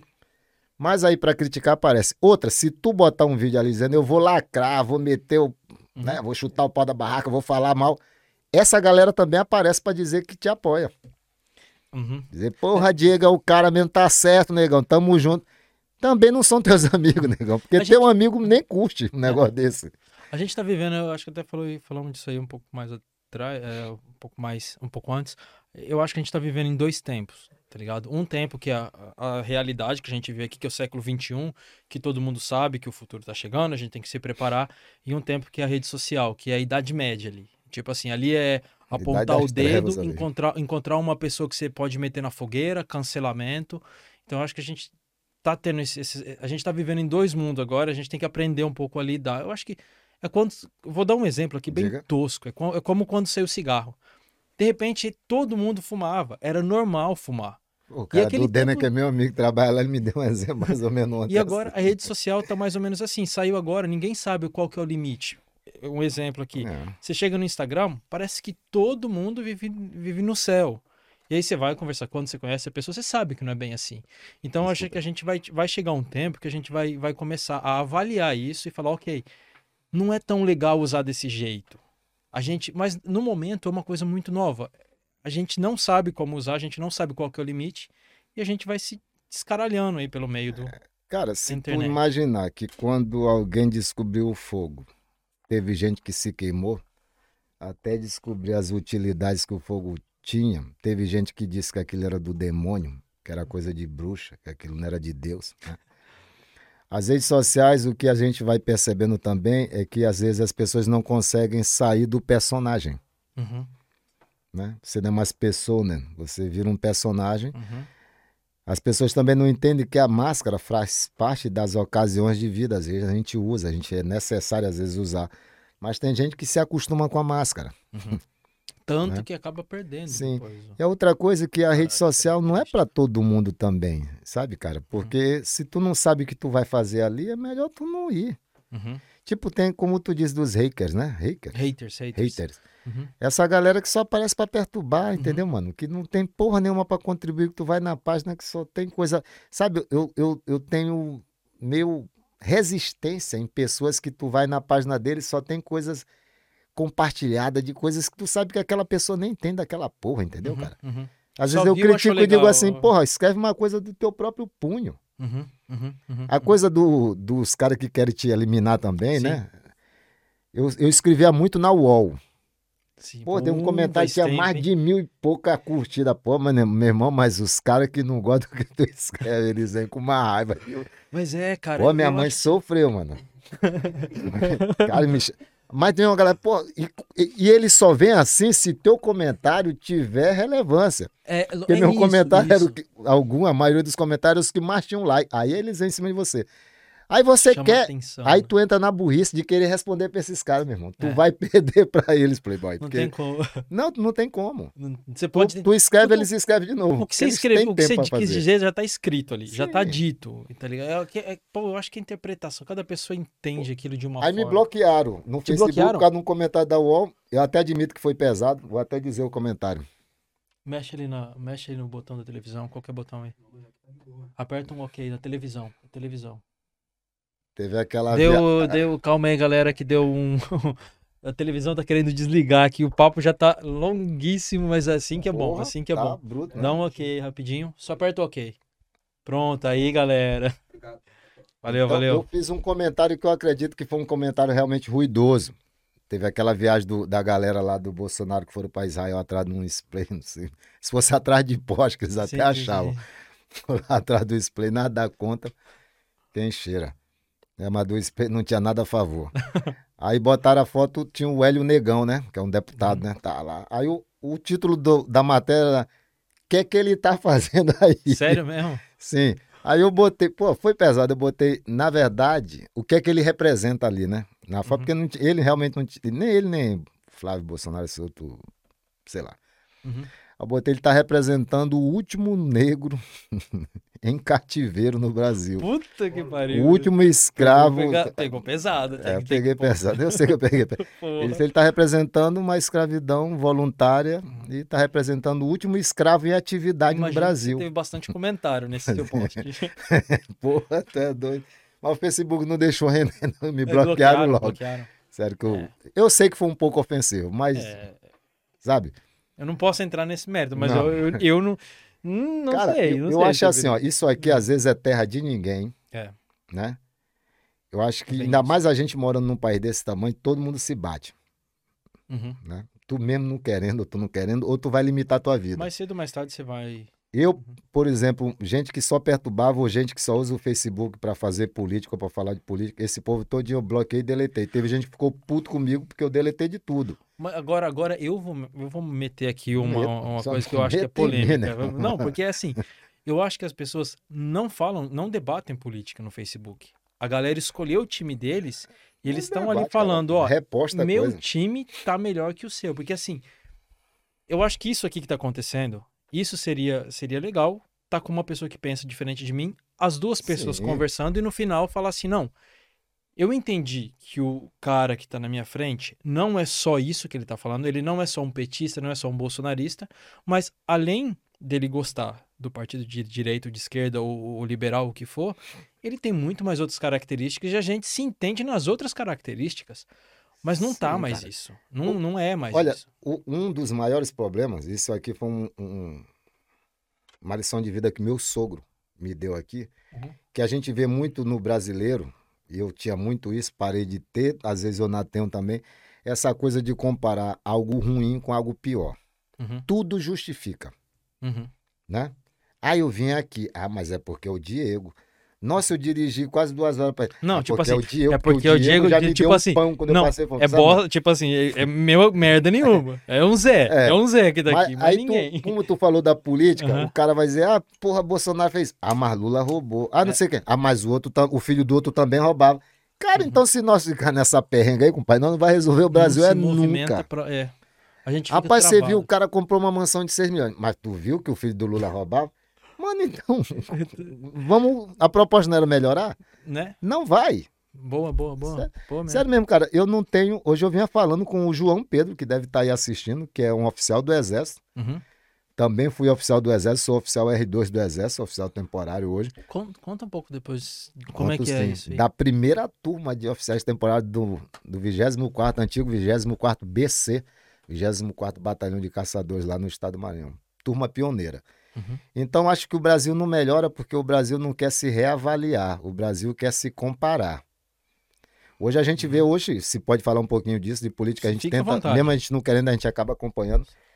A gente hoje vê um Renan Calheiros sendo a melhor alternativa para confrontar uma família, que Uhum. não é Bolsonaro ou o governo, é uma família, família Bolsonaro, Uhum. que é um cara que tem o mesmo tom que eles. Se tu Uhum. vem com deboche com aquele cara, ele vai com deboche também, meu irmão. Uhum. Porque ele fala teu idioma. Porque sim, não sim. dá para ser político ou politizado ou polido com aquele povo ali. Desculpa quem gostar deles aí, É, mas não tô, eu, tô me eu não fudendo. entro muito nesse âmbito. que eu Sim, mas tu disse que podia falar eu quase tô- qualquer não, coisa. À vontade, à Então, vontade. acho assim, se a gente ficar nesse campo da comparação, a gente não vai melhorar, não vai Uhum. mudar, não vai evoluir nada. Uhum. Se a gente votou para melhorar, igual em quem, a gente tem que, Que exigir melhoras. melhora. Esse é o grande problema. Nós, parece que nós não voltamos para melhorar. Nós voltamos Não. um time que a gente. Um time estranho, mano. O Diego falou, Essa- Essa questão aí que você falou é, é meio que, ti- tipo assim, é meio, é, não, sei- não sei, sabe? É, Ai, cara, tá aí. É, é, é- é muito difícil de falar, porque assim, a gente vive aqui num país onde a gente tem um, um presidente representante, mas os outros sete ministros são é, presidentes mas aí também. tem a rotatividade, né, compadre? Uhum. Né? Eu acho que a cada dois anos, é, né? Cada um ano, eles É um ano, né? Um ou dois, né? Um, um, dois? um ano, que eu lembrei um, Um ano. ano? é- Eu dá- tô em dúvida entre Aí, galera um do dois. chat, é um ano ou dois anos aí Eu tô que em o dúvida entre um e dois. Eu acredito Também achei é que era dois, mas enfim. Então existe essa rotatividade. Então todo Uhum. mundo participa diretamente. O Brasil existe comparações, cara. E eles têm, além, além da rotatividade, eles têm a lei da concordância, que é assim, não é um, não é um, um, um- como é que fala? Um partido dominante. E sim, os sete presidentes têm que se dividir entre os maiores, eu acho que cinco, três ou cinco maiores é, parlamentares lá. Sabe? Então, tipo assim, é, você vai ter presidente, dos sete presidentes, você vai ter um que é da extrema direita, um da extrema esquerda, um liberal, você vai ter crist, é, do Partido Cristão, Mas Você tem- assim que seria o ideal, né, cara? Todo Mas mundo participar, né? Agora, entram, entram a direita e a esquerda no Brasil, não- eles acabam com. Cara, ideologia no Brasil, para começar, para a maioria, ideologia é conveniência. Nem existe uma ideologia. Uhum. Tem gente aí que já, porque é meio ideologia, não sabe nem que porra, não sabe nem o que comeu ontem. Uhum. A outra é que, além dessa coisa de ficar comparando o tempo todo, que é uma perda de tempo total, as pessoas elas adotam políticos e pronto. Porque você não vê as pessoas defenderem a política. Elas defendem o O político, político. o partido. Uhum. Mas não diz assim, não, eu defendo esse cara porque os projetos. Não, eu Uhum. gosto de você. Uhum. Mas quem porra é Diego no- na fila E do eu- pão, deixa, deixa eu deixar um recado aqui, antes Deixa. que comece ali. Se você tá aí no chat, você tá assistindo esse vídeo, você tá puto que a gente tá falando, você Ah, acha não que é o contrário, não. Escreve uma mensagem pra você vir aqui trocar ideia e mostrar que é diferente, tá? Porque a gente E tá a gente aqui não tá nem a falando gente mal, acha. né? Não, Porque a gente até porque dá. você sabe que vai aparecer. Você sabe que vai aparecer uma galera, Sim, então. mas E se você não tá gostando, mano, tipo assim, pode deixar o chat, tá? Não, não, não fique estressado, só muda de canal. Aqui a gente tá trocando uma ideia de isso boa. é outro problema que a gente Uhum. vive, que a gente falou do medo, e esse Uhum. era um vídeo que eu queria fazer, acabei não fazendo, que você até falei contigo Uhum. nesse dia. A Verdade. gente tá com medo de se posicionar, Uhum. de falar, de falar o que pensa. É. Você não precisa concordar, mas eu também não tenho que ter medo de me colocar. É aquela coisa do, da fogueira, da É. Idade Média e tudo mais. Que a né? gente junta aqui nós quatro, que é o que está acontecendo muito Uhum. aqui e lá também, mas aqui eu digo por experiência própria, fica todo mundo. E, gente, a gente vai falar de quê? Aí isso aqui. De Covid. Não, não, pô, porque lá no Brasil, sabe, né? O povo vai já polemizar. Uhum. Vamos falar de política. Não, pô, Não. tá doido, tem um povo da. Quer Não, dizer, mas cara, a é gente essa tá a com medo, do a gente tá deixando é até de essa. falar, porque tem medo de falar. Mas essa é a ideia, é que a gente sente aqui pra falar de tudo que quiser. E, e se a gente nem tá ruim, falando mal, cara. Isso é vem. mais ou menos essa pancada aí, porque Tá expressando a sua opinião, isso é- Uhum. Porque eu acho que se a gente quer liberdade, a gente tem que falar para poder Uhum. adquirir. Fala, Diego. Não, não, não, pode. Calorzinho gostoso aqui, mano. Tá começando a esquentar? Porra, tá Não, a gente já delícia. tá- deixa eu ver quanto tempo a gente Não, eu tá tô aqui. de boa, negão. Ah, Aí Tá vocês é boa, que então? decidem. Então eu tô sossegado. É só pela acústica só, mas abrindo. não tive pressa uma- nem para nascer, mano. Mas que eu nasci com nove meses e duas semanas. Ele tava sossegado, né? Eu tava de boa, na lagoa. Vem cá, você tá aqui, você falou que é mais de 20 anos, é isso? Ou Não, eu quase tô 20. aqui 18 anos, na 18 verdade. Valeu a pena? Va- Sim. Faria de novo? Ou você Sim. faria algumas coisas diferentes? O que você Não. faria diferente? Cara, de diferente. É difícil. Teria muita coisa que eu poderia fazer diferente, mas eu acho que só tentar voltar para fazer diferente não te ajuda a progredir. Uhum. Porque talvez tu não vai mudar o teu futuro do mesmo jeito. Tu só vai Uhum. ficar nesse lupo. Eu acho que a vida é isso, é mergulhar. Cada experiência é um mergulho na água. E tu não mergulha na mesma água duas vezes, entendeu, Uhum, compadre? tá, pô, vamos longe agora, filho. Então tem que Filosofia ser mesmo. assim, é viver e viver, negão. Uhum. Se tu te arrepender, é sinal que tu olhou para trás e alguma coisa que tu fez não deu certo. Mas eu acho que não é o arrependimento que vai te mudar. Uhum. Porque só se arrepender e não melhorar, não, não, não progredir. Eu hoje, que isso aqui fique registrado mesmo, porque eu acho que uma hora vai servir para o meu filho que nasceu ou para minhas filhas que já são vivas. Me sinto feliz em poder estar aqui. Fiz uma estrada que foi satisfatória, porque eu acho que é isso que é ser brasileiro também. Contribuir, Uhum. sabe? Contribuir com você, com a equipe, com os dois caras que estão aqui com a gente. Porque, como eu digo para as pessoas, para ter um na frente, cara, tem todo um povo também que está nos, ali nos dando apoio, um terstutz, no- colaborando com a gente. A gente não é sozinho nesse mundo. Então, também agradecer minha esposa aqui, né? Que ela também não brigou. Ela, Aonde? Em Berna. Pô, mas tu não me falou que era em Berna. Eu, pô, te falei, tu que não ouviu. Assim. Mas, enfim, eu acho assim, é pra cara. quem não sabe, só pra deixar aqui, é, dar uma adenda aqui, o Severino veio de Zurique até aqui. então É, ele mas pegou com todo estrada, prazer, cara, é, porque... pelo menos uma hora, né? Sim. Duas horas, ida e volta são duas Olha, horas. tu sabe uma coisa que eu vou deixar aqui, ó. Vou fazer uma previsão. Que eu vou compartilhar isso aqui em vários lugares depois de eu chegar em casa. Que, aí, que é o que eu acho triste, que é quase essa coisa que você reclama da galera que aparece para perturbar. Mas aparece também, dependendo de quem você entrevista, aparece É a galera para bate-papo, se né? propor. Uhum. Mas até então ninguém queria te apoiar. Mas depende de quem tu traz para entrevistar. É um bate-papo, na verdade, Sim. né? Isso que a galera tem que Mas entender, que não, é- não é ainda não entendeu. Ele ali, eu acho que já caiu Sim, a ficha para ele. Não, não. Que a galera vai dizer, pô, rapaz, foi o Severino lá, foi o João. Falei, ah, não, tá bem daqui. Mas, Uhum. sabe, tu já tava ali fazendo tuas coisas, as pessoas dar- estavam vendo, mas ninguém nem. Eu vou dar, vou dar, Né? deixa eu dar uma deixa É aqui, foda, mas eu não acontece. pensei que fosse assim. é, Mas tipo é. assim, não é nada estrondoso, mas assim que a gente fez a primeira, a primeira live até com o Thiago, apareceu bastante gente escrevendo que queria vir, bastante gente que, que eu chamei que veio e falou logo de cara, eu vou, claro. Eu Pô, acho faz um assim- tempão que você me chamou. Uma- sim, uma, uma que as pessoas querem se divulgar, outra que as pessoas. Eu, eu, acho, eu acho isso mesmo, tá? Que a gente quer ajudar o brasileiro. Se a gente vê um Sim, brasileiro fazendo alguma coisa que a gente quer. Tem essa coisa, essa questão que você falou, tem muito. Tipo assim, ah, o cara tem que melhorar, mas eu tenho que tomar cuidado para não ficar melhor que eu. Tem muito isso. Mas eu acho que entre a gente aqui, brasileiro, falta, e eu vou voltar àquele, àquela primeira live que eu fiz, faltam um clube brasileiro que não tem um local onde a gente pode se, se juntar ou procurar Eu informação vou te dar o junto. gancho. Pra Uhum. Esse cara ali é bem. Eu gostei muito dele, eu ouvi, eu ouvi Ele a não fala parada quase dele. nada, por isso Não, mas ele fala, ele fala ali é, com é, o olho, fala com o corpo, a expressão corporal dele fala verdade. muito. O A português- fisionomia dele fala muito, dá muita resposta ali sem abrir a boca, porque às Uhum. vezes, pro bom entendedor, não é um risco. Não, o né? Potô é bem assim, é. Francisco. E pau que dá em Chico, dá em Francisco. Eu acho assim, um dos grandes problemas do brasileiro aqui, cara, eu sempre digo isso, é tudo muito pessoal. Uhum. Porque como o país é pequeno e todo mundo fica meio que interligado, é tudo muito pessoal, é tudo muito, ah, é comigo. Uhum. E às vezes nem sempre é com Nem é você, isso, é. entendeu? Mas eu te digo mesmo, eu vim pra cá hoje de Zurique feliz em poder contribuir, sabe, Desculpa, eu te interrompi antes. Você estava falando, você disse que ia fazer uma previsão. Manda... Não, eu quero essa previsão, Ah, que tá. aí que é aquela galera que já vê, que às vezes, às vezes tu até pensou em chamar e tu diz, ah, não vou chamar porque talvez no top. Tipo assim, na primeira vez que você me mandou uma mensagem, eu até brinquei com minha mulher, mandei teu Uhum. áudio, eu disse, aí bebê, esse cara fala bonito, hein? ela disse, rapaz, tem cara de cara que dá pra casar. Eu digo, opa, Não dou, não. vou logo Não dou pra casar, não. Caso sem dar, pô. Não dá pra casar. Mas aí a gente tem que ver assim, se mesmo assim ajudar, tá valendo. O que não vale é as pessoas atrapalharem, sabe, cara? Uhum. Porra, quer ver? Se daqui um tempo eu ver você se destacando, entendeu? Eu vou ficar feliz, eu vou dizer, pô, eu passei ali uma vez, ou duas, ou automaticamente. nenhuma. Eu acho que automaticamente.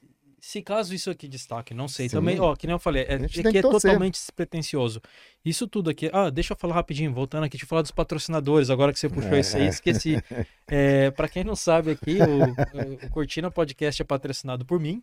Então, se você também quer colaborar com isso aqui, entre em contato com a gente. aí tá? diz lá, dar já fornece os salgadinhos. É Mas- um por um real. Mas a ideia foi assim, porque eu já fazia live, eu, eu, que eu falei pra você, desde 2014 eu tô aí, eu comecei a fazer fotografia, então tudo que tá aqui já estava pronto. É, eu cara, mas aí posicionar. eu tenho que registrar isso aqui pra vocês. Uhum, Na moral, pra quem ainda não vê, mas vai passar muita gente interessante aqui, eu tenho certeza. uhum. Alta qualidade. Povo Bacana. super atencioso, não é só o Diego, tem dois caras aqui também super legais ali que estão por trás, mas que estão aqui impulsionando trás, pra gente poder estar aqui Eles na frente. aqui do lado da gente. É, a gente Eu- de vez em quando já vem, com, já vem com um retrovisorzinho só pra dar Eu uma controlada nos caras. eu eu não, eu não E- tenho... Eu acho que todo mundo pode contribuir, eu acho que todo mundo pode ser solidário, sabe, cara? A gente já tá muito longe de casa pra ficar de, de picuinha, mano, Uhum, sabe? uhum. Acho Não, que verdade. tem espaço pra todo mundo. Uhum. né? E foi, que nem eu falei, foi bem despretensioso, a gente só, já tava tudo pronto, e eu achei mas que tá massa, isso mano. seria legal, sabe? A gente... Vai ter muito convidado aqui, eu tô te falando. Vai, vai ser massa. Legal. E, eu- Uhum. e né, você nem me disse sobre o patrocinador que ele tá falando, que ele brincou, que eu achei legal, o patrocínio dado por ele mesmo. Não brincou, não, é verdade. É verdade mesmo. Porque é aquilo que a gente falou ali no começo. Acho que o maior patrocinador dos nossos sonhos somos nós. Porque Uhum. sonhos realmente custam dinheiro.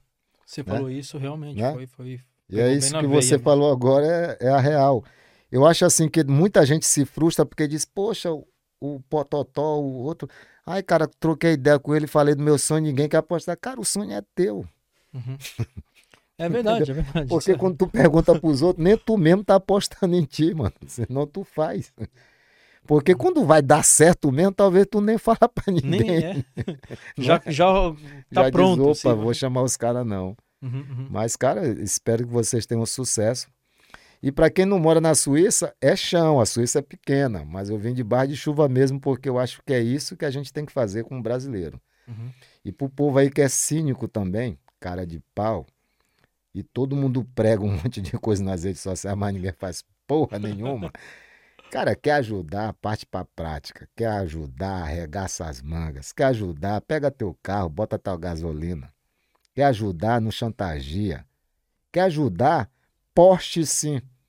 Dá uma foto da ajuda, mas a foto do cara que te chamou pras coisas, compartilhe, parem de aparecer só pra pedir. Poste foto de todo mundo Severino, que ele pelo menos é um cara bonito. A minha não vai pra internet. A galera não posta Vai. a minha, não. Mas tipo essa coisa, cara, como ficou Sim. naquela campanha, ai, quem ajuda não posta, não posta foto dependendo. Isso aqui é uma troca, Uhum. sabe, gente? Todo mundo pode participar da troca, desde que a troca seja justa. Parem também de aparecer nas redes sociais dos outros só para perturbar. Né? Porque é foda. É Todo mundo legal. com sua pedra na mão. Basta tu errar uma fala, viu, nego? Negada já vem. A gente fala quando você você quer, quando você quer se alavancar, mostrando a miséria outro, isso é é complicado, né? Gente Porra. Uhum. E essa ajuda que você tá falando, é, realmente é válida porque é, é a troca. Sim, sim. Eu, tô, eu te digo pra vocês, pra câmera, pra todo mundo que tá assistindo, Uhum. eu sou isso, cara. Eu só sei, como eu digo, eu só sei ser severino. Eu tô feliz de estar aqui mesmo, porque eu não vou te dizer uma outra coisa que tu falou um pouquinho lá atrás. E não é Poxa, sendo filha da puta, não. Tipo um cara como eu, ou talvez como uma Sandra Gomes também, ou mais um ou dois aqui, talvez. Tipo, pra mim, eu particularmente, eu não preciso de publicidade de mim mesmo, Uhum. sabe? Eu não vim aqui também para dizer, ah, porra, vou ter um...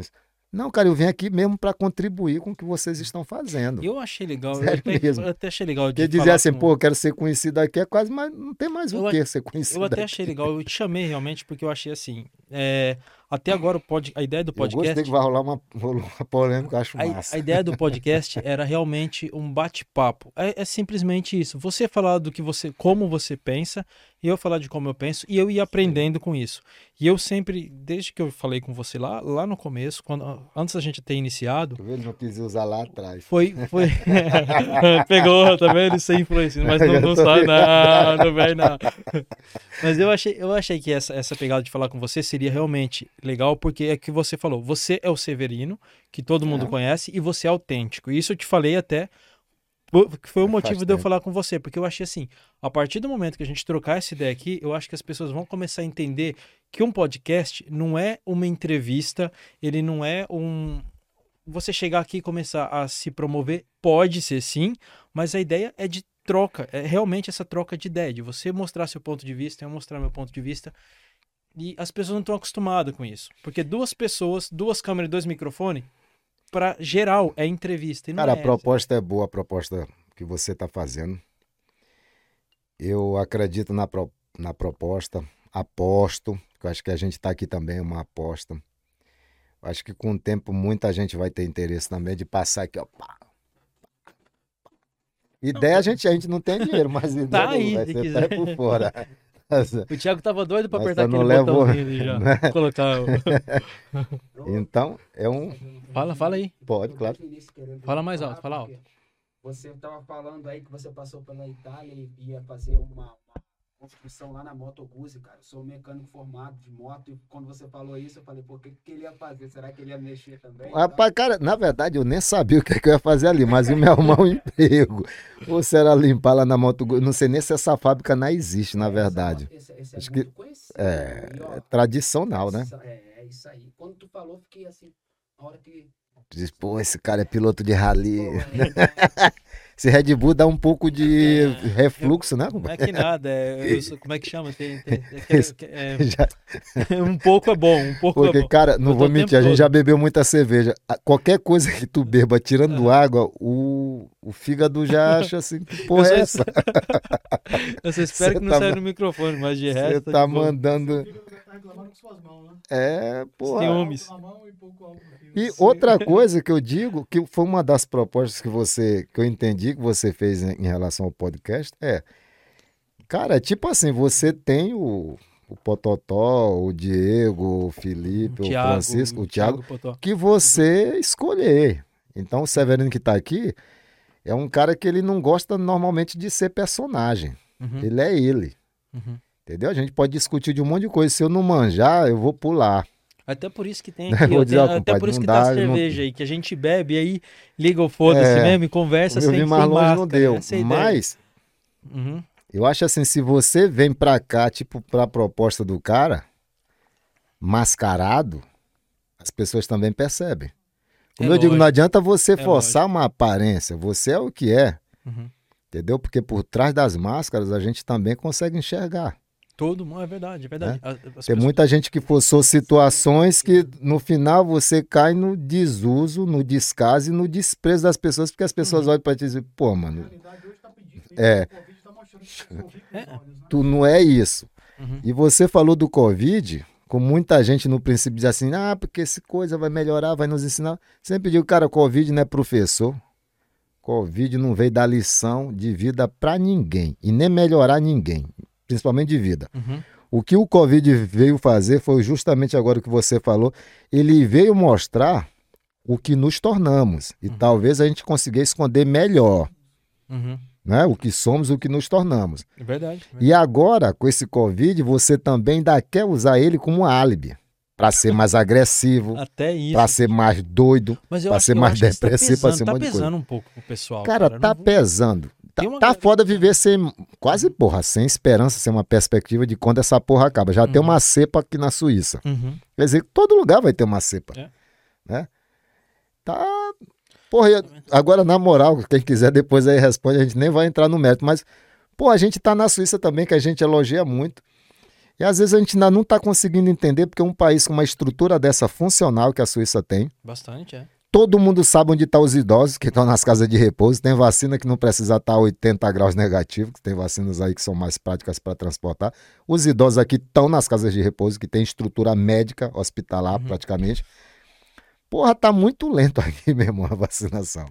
Eu acho que agora- hoje, hoje, parece que a gente deu O um. povo já tá começando a ficar puto, a viu? Gente, a gente passou agora. O a povo já gente- começou a ficar puto Mas já. esse ano aqui a gente deu um. é, Hoje, a gente deu um up e passou a maioria dos vizinhos aqui na Europa. Sim, hoje mas saiu. uma coisa que eu aprendi nesse país, tudo no final tem um porquê, negão. Porque se tu for perguntar, se bom, eles for te responder, é- eles vão te dar ideia por que demorou, talvez, pra gente, né?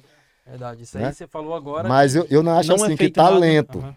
né? Porque as pessoas já estão se revoltando, Uhum. o povo que tá já puto tá é. criando força, né? Uhum. Porque uma coisa é dizer, ó, tu vai passar um ano em casa, beleza. Mas aí, depois de um ano nós vamos voltar? Ah, eu não sei. Aí tu já diz, pô, peraí, eu vou passar um ano sem saber e depois continuar sem saber. Uhum.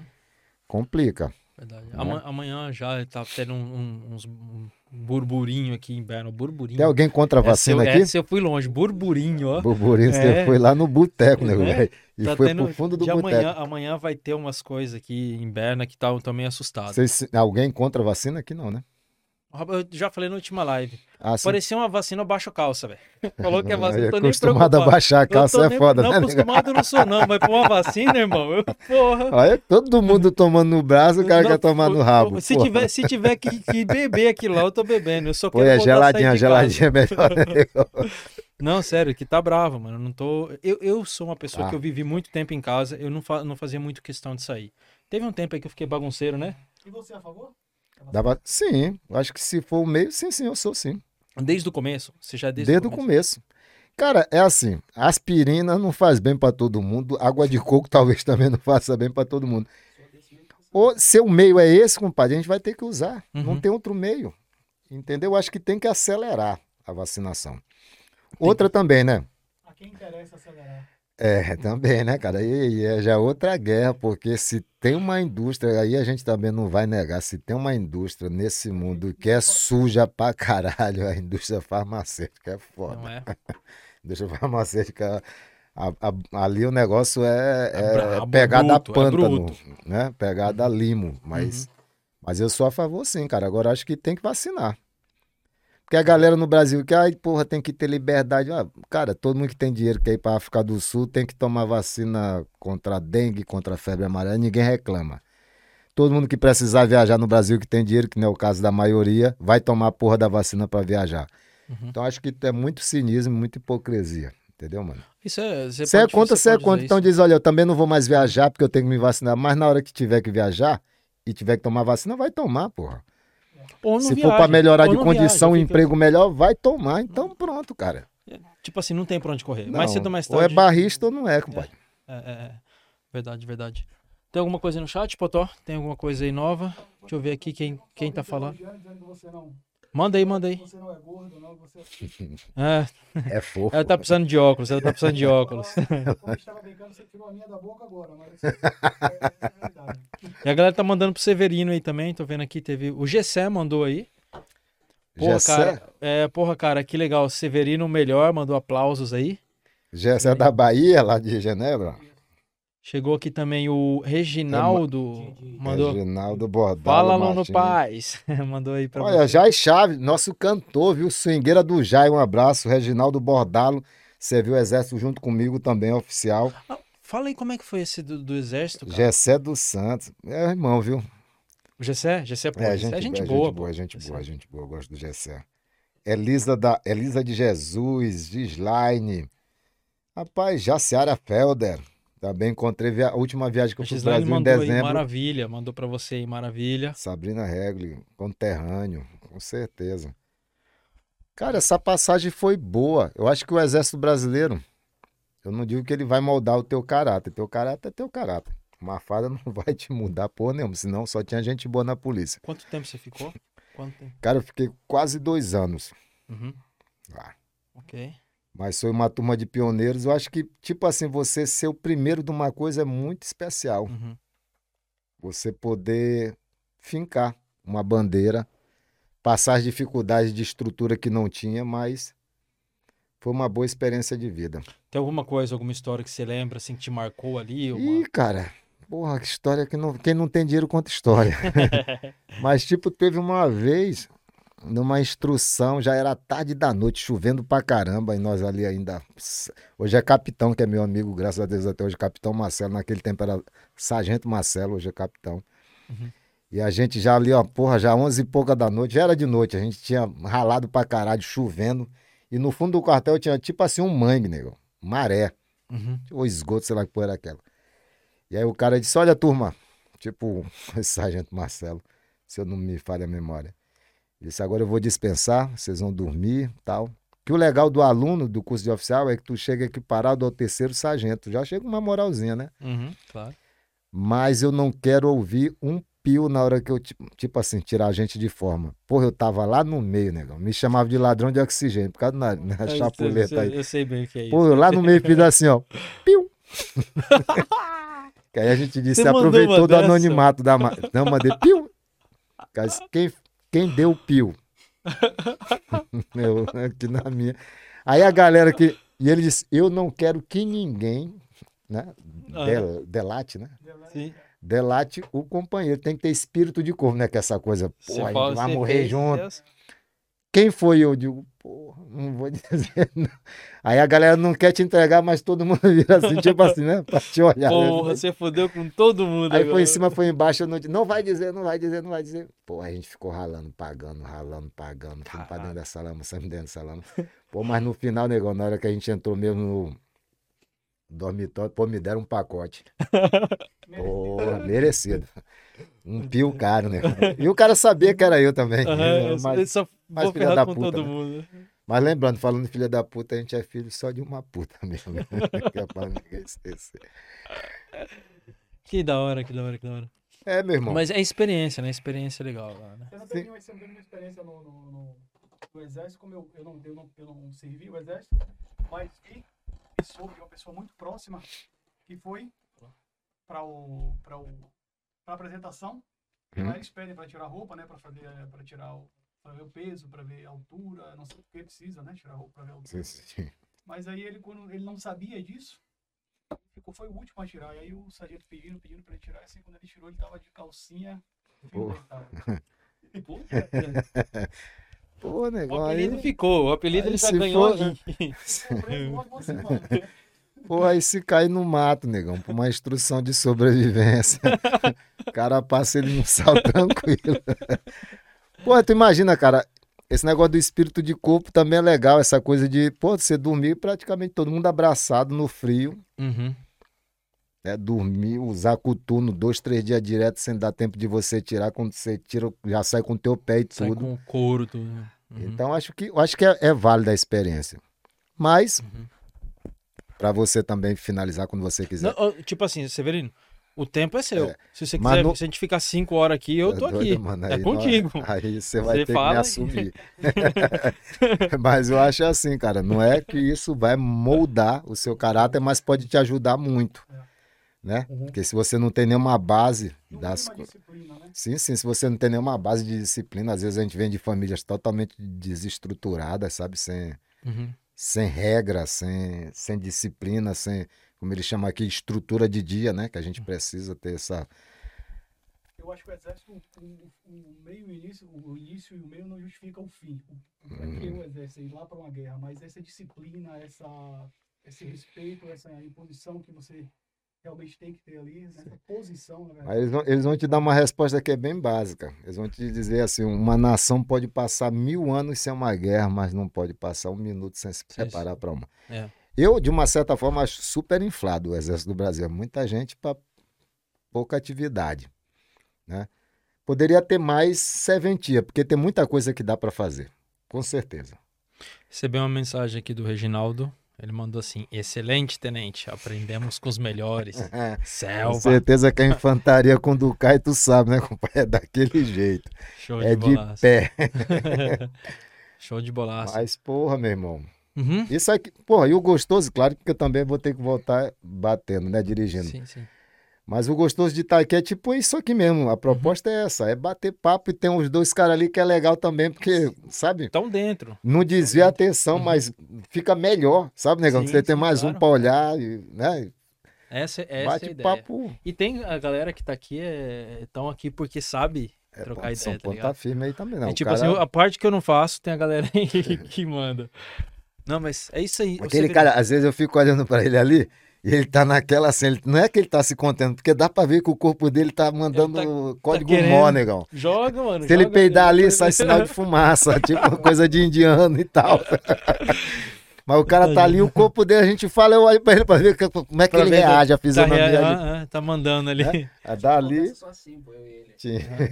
Mas tá certo. Então, ó, tem alguma coisa aí, galera? Querem mandar alguma coisa aí? Bom, Vamos ver agradecer aqui. ao pessoal do chat aqui, né? A gente deixou um pouco Com certeza. Isso aí. muito participativo, porque o Severino tava, tem muita história, tinha muita, tem muita coisa para contar. Mas obrigado, pessoal. É. Tá certo isso aí. Valeu aí pro chat também. É, teve, teve uma mensagem agora, hein? É, Isso aí é contigo, Potó. Você que joga essa na mesa. Pede, aí agora foi eu, eu já tinha dado despedida, não queria, o Diego lembrou, tá vendo, filho? Vou lhe botar nessa roubada. a história do sabonete. Ô, meu. O sabonete nunca. Quem Militar que e se abaixa sabonete. pra pegar nunca sabonete? Nunca nem combinou. Cara, mas Pode tem, pular se você quiser. tem, muito, tem muita história boa ali. Além, É, além tem do muito- sabonete. Tem muita história. Eu vou dizer, talvez ele vai concordar comigo. Mas sabonete não era o apelido de um, de um colega. Não, acho que não. Se ele fosse um cara lisinho, né, cara? Em todos os sentidos, nós era tudo liso mesmo, financeiramente então. Uau! E o, e o interessante, vou dizer aqui pra vocês, o, o Bordalo talvez vai concordar.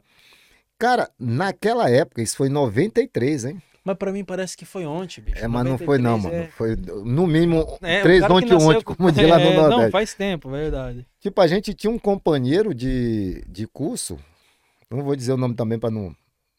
Que ele era bem afeminado, cara. Aí é que eu digo que uma sociedade que tem muitas leis e muitas regras é uma sociedade que não se respeita. Muitas leis e muitas regras. Porque você tem que ter lei para tudo, para a pessoa respeitar o outro, o que o outro Ah, é, tá. o que os outros, o que ele quer, o que ele pensa. E esse nosso amigo era super afeminado e não tinha esse negócio de homofobia. Porra, até era afeminado, a gente chama logo de viado. Né? Um bicho que ninguém nem sabe se dá cu. Né? Mas eu- e lá em São Leão Cada diz que bicho que de pena quiser, dá, mas é mas assim. o cu pula. É. Mas a gente tinha um respeito por esse amigo da gente, cara. Onde não tinha esse negócio. E ele era bem afeminado, mas, porra, todo mundo respeitava, todo mundo gostava, se formou junto com a gente. Não precisou de lei. E numa instituição super masculina, né? Machista. Fedendo a machista, não sei, testosterona, nego, aqui. Não sei se é. Então, negão, eles inventam muita lei porque eles não conseguem, na verdade, aquilo que você disse da base, educar. Eu, eu acho que hoje em dia tá, tem, tem, parece agora que eu tô querendo aqui me defender, mas não, eu, eu acho que tá tendo uma necessidade. Tá chegando uma galera Cara, aí. existe uma necessidade. a gente é, a gente é Sim. brabo em alguns pontos, tá ligado? Cara, A gente- tipo aqui, ó. Tu tem É, esquentou mesmo mano, agora. Esquentou. Desculpa. As pessoas dizem assim: Porra, cara, fulano de tal melhorou pra caramba, mudou pra porra depois que ele foi morar na Suíça. Mano, eu não acredito nisso. Eu acredito assim, que tu é o merda que tu é, tu é o bom que tu é e pronto. Mas você aprende bastante coisa aqui. Se né? você aprende, mas você, a maneira e a única maneira eficiente de controlar o ser humano é pelo medo, negão. E aqui a gente não faz mesmo do jeito que a gente já fez lá, É. porque você tem medo da pancada. Porque a pancada. na live. Dói no Sim. bolso aqui, né? Dói no bolso. Porra, Dói a primeira bolso. porrada é no teu bolso, que é É. pra tu logo de- te ajeitar, É. que tu já faz assim, ó. Isso, isso. Não, mas. Mas é porque dói primeiro no bolso. Claro, Mas é eles financeiro, eles compadre. sabem o que é, como fazer, né? Mas tem muita gente que não fez, né, compadre? Porque teu instinto é teu instinto, mas muita É. gente não faz porque não cola, compadre. Aqui Uhum. não passa. Aqui pra passar tem que passar muito sabonete, viu, Bordal? e haja febo. Vamos deixar então essa, essa história aí pra próxima vez. Bora. Beleza?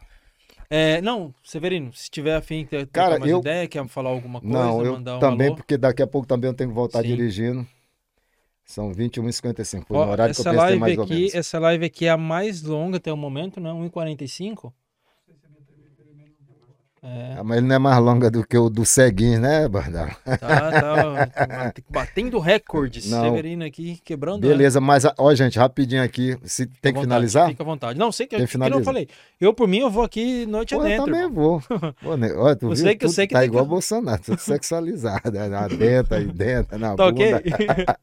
Tá ok? É, porra, porra. Aí, ó, mano, aí, ó. pô, tem cara de viado, Já. Bolsonaro é foda, é tá cheio de... rolando. Não, eu, eu- não sério, pra mim aqui, ó, tô nem aí. Eu tenho o telefone Cara- dos amigos, não pode falar isso, né? Tu é casado. Só você que dá, Não, não, não, pode não, mano. Eu sou casado e sou pai recente, tá doido? Tá tá que gostou muito do bate-papo. Que bom, muito obrigado, Bordalo. Tá podcast. É, Eu, eu sabia, foi o que eu falei. Tipo assim, ia ser um divisor de águas trocar ideia É. contigo, porque você pegou a, a ideia da proposta, tá ligado? E, É, E a gente nem, como eu te perguntei, tu disse, não, pô, não tem tema não, a gente vai falando e... e eu acho que isso fica, fica Já. igual você falou no começo, autêntico. Você não tem como estar de máscara se você não tem uma pauta. Ai, você tá cara, falando de tudo. Tipo, eu gostei da menina também, que é minha conterrânea, espontaneidade, sabe? não, tem várias lives boas, eu não tô falando isso, não. Sim, sim. A proposta aqui, eu acho que eu queria fazer uma coisa bem diferente, sabe? Cara, mas tá diferente. Eu vou dizer mesmo pra, pra você que tá aí, do outro lado da câmera, que não tá olhando, porra, cara, e. Porque contigo eu tô à vontade. E a gente já, já se falou, Sim. né? Outros dias aí a gente falou bastante. Uhum. Mas, porra, cara, eu cheguei aqui e encontrei mais duas pessoas, que eu sabia que teriam outras pessoas, né? Assim, com, A você equipe na técnica e tal. Mas eu te digo também, se não tivesse batido, eu estaria aqui, eu ficaria fazer minha parte. Eu vim, eu vou fazer, compadre. Eu me propus, eu me jogo. Mas aí rolou uma química com a equipe, para quem não tá vendo os caras, mas você já conhece os caras. É Então rolou lives. uma química, rolou uma simpatia, uma atenção. Pô, Tipo cara, assim, agora recepção. indiretamente ele falou que eu fui, eu fui antipático com ele, tá ligado? Ele falou, só troquei ideia mesmo por causa dos caras ali. Porra, Severino. Não, te manca. Brincadeira. Aí São Aqui, José de aqui, aqui, aqui, tá? Aí, doido. É como diz lá de São Luís, a gente não esquenta com rola fina, que rola grossa vem atrás. Mas, Como é que é tipo, isso aí? Não, peraí que agora eu vou precisar de um tempo pra conseguir Ah, entender isso aí agora, é. deixa pra lá. Mas assim, como eu falei antes, a gente já se conhecia, já existia uma, né, uma Sim, certa sim, sim, sim. afinidade, já existia uma proximidade. Mas isso eu queria realmente deixar registrado, porque eu acho que é necessário. Sabe, eu cheguei aqui, encontrei duas pessoas que me acolheram assim de mesmo de coração, cara. Perguntaram se eu queria tomar alguma coisa, uma água, se estava bom. Então é toda essa preocupação que a gente fica feliz né, as pessoas terem por nós, Tomar sabe? Alguma coisa foi de coração, não foi com duplo sentido. Aqui nós tá pegada Bolsonaro. tá melhor do que, rapaz. Tem cara de viado, se eu quisesse tu pegava. Aí, ó. O Bolsonaro é cheio de treta. Ele é foda. Mas é- Mas É isso aí, galera. E Então, é, Tá certo, Severino. Queria agradecer muito você pela disposição. obrigado. Por você Obrigado, aparecer cara. aí, tá ligado? A gente conversou, a gente combinou aí, você se dispôs a aparecer, tá dando essa força aí que nem você falou. Você sabe que isso que você tá fazendo aí pra gente é uma força aqui pro podcast também. Compartilha aí, viu, o Reginaldo Bordalo. E não, a gente valeu mesmo. Você sabe que eu já queria Massa, falar com você, tá, tá com tempo já isso aí. Já tô, essa paquera já vem, galera, ó, 2014. E foi legal você aparecer aí, foi legal você arrumar Mas quer dizer, eu dando essa quebradinha, mas não aqui, compadre, passo nem cheque. Agora é tudo no, na, naquela porra que transcende. Prix, Pix, sei lá que porra. Pix no Brasil, isso é separado. Ah, Não, mas brigadão mesmo aí, valeu pela de força. nada, cara. Espero que a gente consiga marcar outros, outros Com bate-papo aí. certeza. Que Eu acho assim, ó. Quando... Conversa tem. Ah, porra, aí a Conversa gente. tem. Cara, eu acho assim, vamos fazer a maratona do podcast, que se chama Mais Três, assim, pra fazer uma roda, mesmo uma roda. Bota aí o microfone no meio Uhum, e dizer, vamos fazer uma maratona aí, brrr, varando. uhum. É uma coisa legal. Eu acho que se a gente tá se, se demorando mais para se despedir, mas vamos já agora se despedir. Não, o que eu falei. É porque- O tempo é seu, irmão. Sim, é porque foi, foi gostoso, foi com amor, gente, viu? É, tem carinho envolvido, acho que tem respeito envolvido também. Eu acho que vale a pena todo toda mundo que certeza. passar por aqui. Queria registrar também o nascimento do meu filho, do meu último filho, agora Parabéns no dia aí. 15, Parabéns pra você. né? Parabéns Obrigado, aí, papai. gente. Ah, a mulher não gosta muito. não, não é. Ok, então ainda. Pô, mulher toda. Botei né? a foto do moleque no Facebook comigo, não tá. Bebê, tu pode tirar foto do nosso filho dali, por favor. Não tá na hora, É hein? 5 mil pessoas que eu não sei nem quem olha no meu filho, eu não quero não. Isso Com aí. certeza. E eu acho que nesse momento de pandemia, para mim, foi um grande presente. Uhum. Foi bom. Foi bom a gente ver que há esperança, há continuidade à vida. E Verdade. esperar que isso, que isso passe logo, cara, porque tá longo, tá chato também, sabe? É. Eu não digo assim, pô, a gente reclama, mas Eu, eu a gente tá com o nosso dinheirozinho ganhando todo Isso. mês, e aí quando dá, nós trabalha também, mas. Porra, cara, mesmo assim, imagina pra quem tá passando. Outra coisa aqui, viu? Vocês dois não for de acordo também, pode falar. Não, tem. Não, que Olha. Ninguém- Vou dizer mesmo, isso aqui é real. Uhum. Porra, tem muita gente passando fome no Brasil, cara.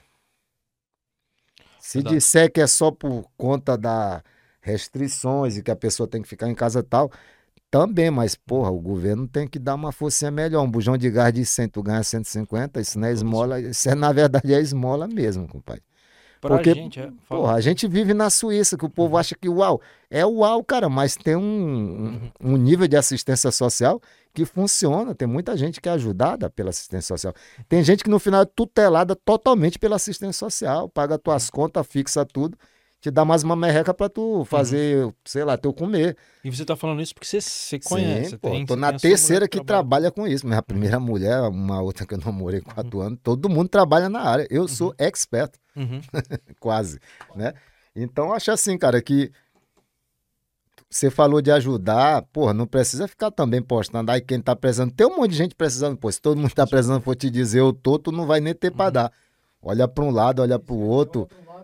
Porra, compadre, Verdade. dá. Eu ajudei o que eu pude lá no Brasa, aqui, ano passado, na campanha do Sebrae, fui entregar a cesta básica também, Uhum. com meu carro, com minha gasolina, lá na puta que pariu, mas eu fui. Uhum. E cada um deu um jeito, arrumei pessoas para doar a cesta básica pro, pro centro cultural. Isso é importante. Ajudei gente lá no Brasil. Sabe, cara, se for bater a foto e postar, desde que tu esteja ajudando, foda-se. Tu É. quer like, tu quer lacrar. Não. O importante é alguém ter comida. Ó, eu sigo, eu sigo um cara das redes Não é? sociais, muita gente não vai conhecer. Ele é o.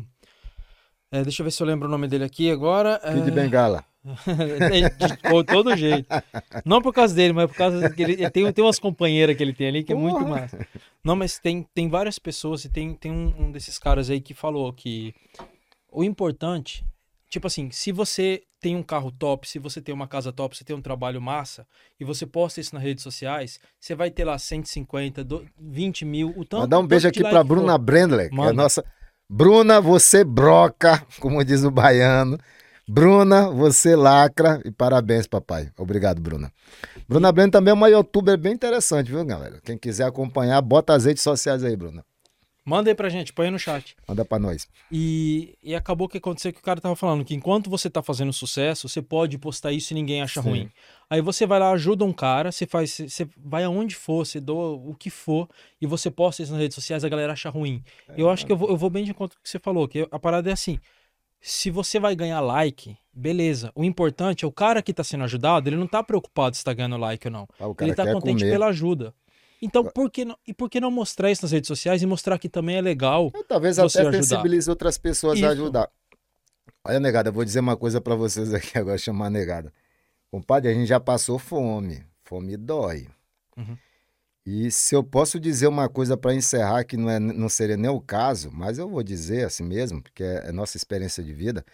Eu acho que não tem coisa mais dura para uma mãe, isso, a gente sabe isso mesmo na ponta da linha, como disse o Bolsonaro lá, Uhum. do que uma mãe te dizer assim: dorme que o sono alimenta. Isso dói no coração de uma mãe, mano, que tu não imagina o quanto. Eu não cheguei. A gente, É, a gente, Aí já gente passou a perreira. É 10 mas a gente meninos, compadre, com um pai que É, deu zignal, sumiu e deu. virou Mr. M.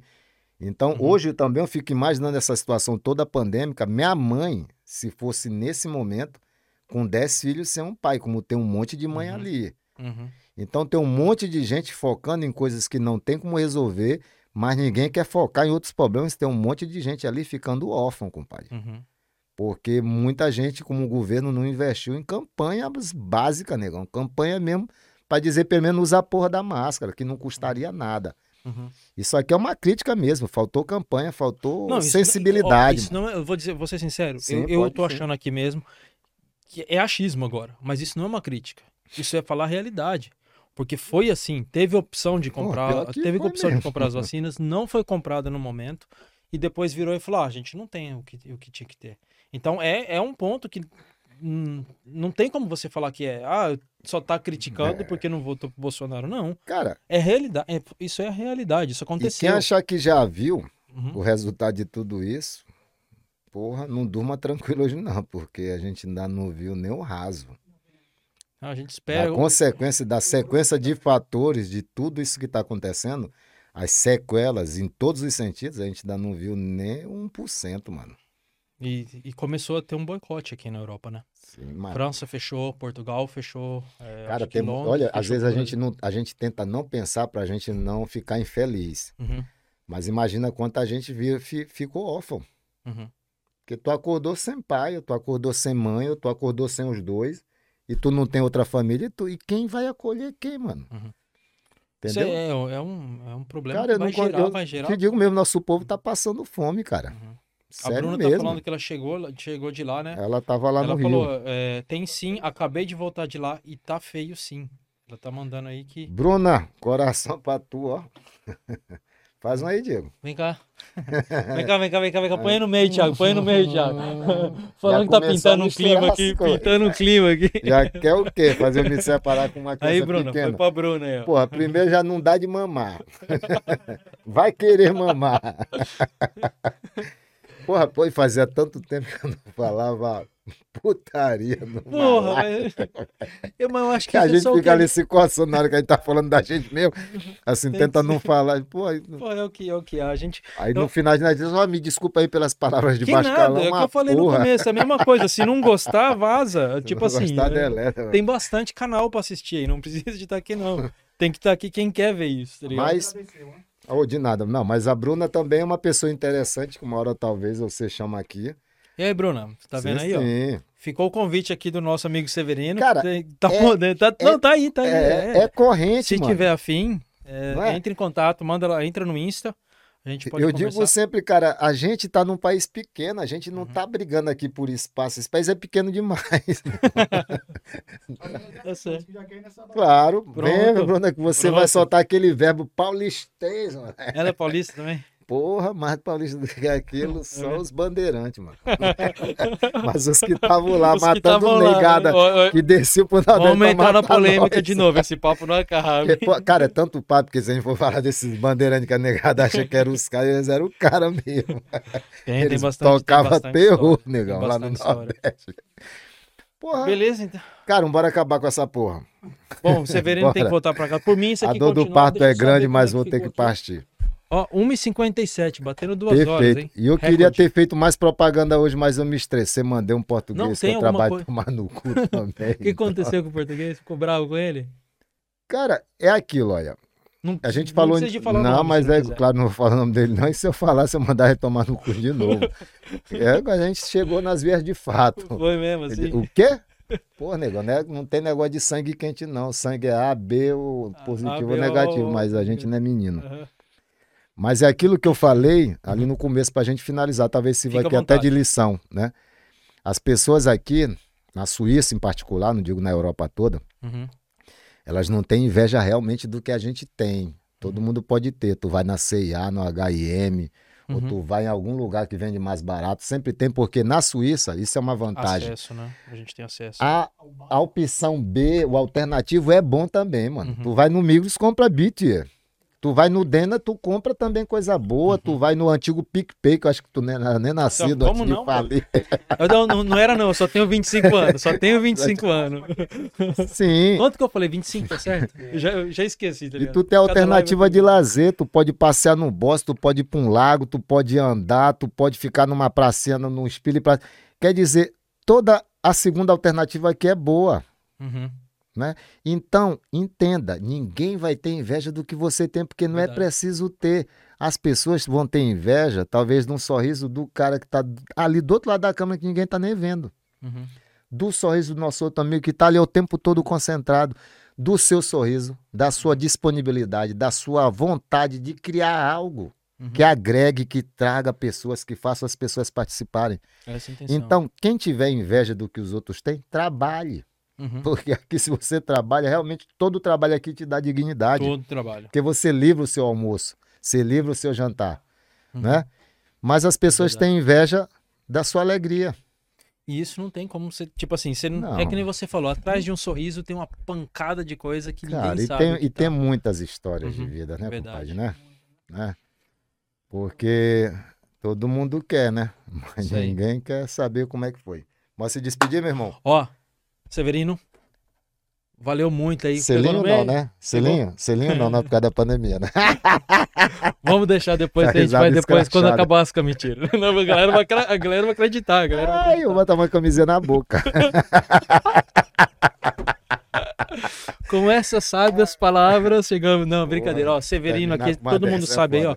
Cara, dialética top. ó, dialética. Eu tô, hoje tô chato. tá né? um Platão, né, mano? Não, é. Leu a República de Platão, no foi, mínimo. foi, tava... Não, mentira. Ah. É, não, é. Todo mundo sabe que o Severino é um cara, pra mim, Obrigado, inteligente cara. pra caralho, troca uma ideia boa, sabe? Tipo assim, tem uma, tem uma retórica legal.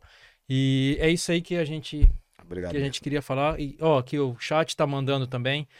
O GCE mandou sempre com palavras sábias. é, Pô, obrigado, Jessé. Você é irmão, você sabe, compadre. A Bruna mandou, tá, que tá seguindo, brigadão, Bruna. A Mayra falou, cara, ótimo. Compartilha, negrada. Adorei sério. Espero que os próximos convidados sejam desenrolados no verbo, assim também que nem o Severino. Pô, Aí, valeu, gente. Muito obrigado mesmo, de coração. É, o Não ditado... mandei ninguém tomar no cu, não, né? Ainda, Deus. ainda não, mas deixa que eles, vão- eles vão ficar mais à vontade. Eles estão eles tímidos ainda. Deixa.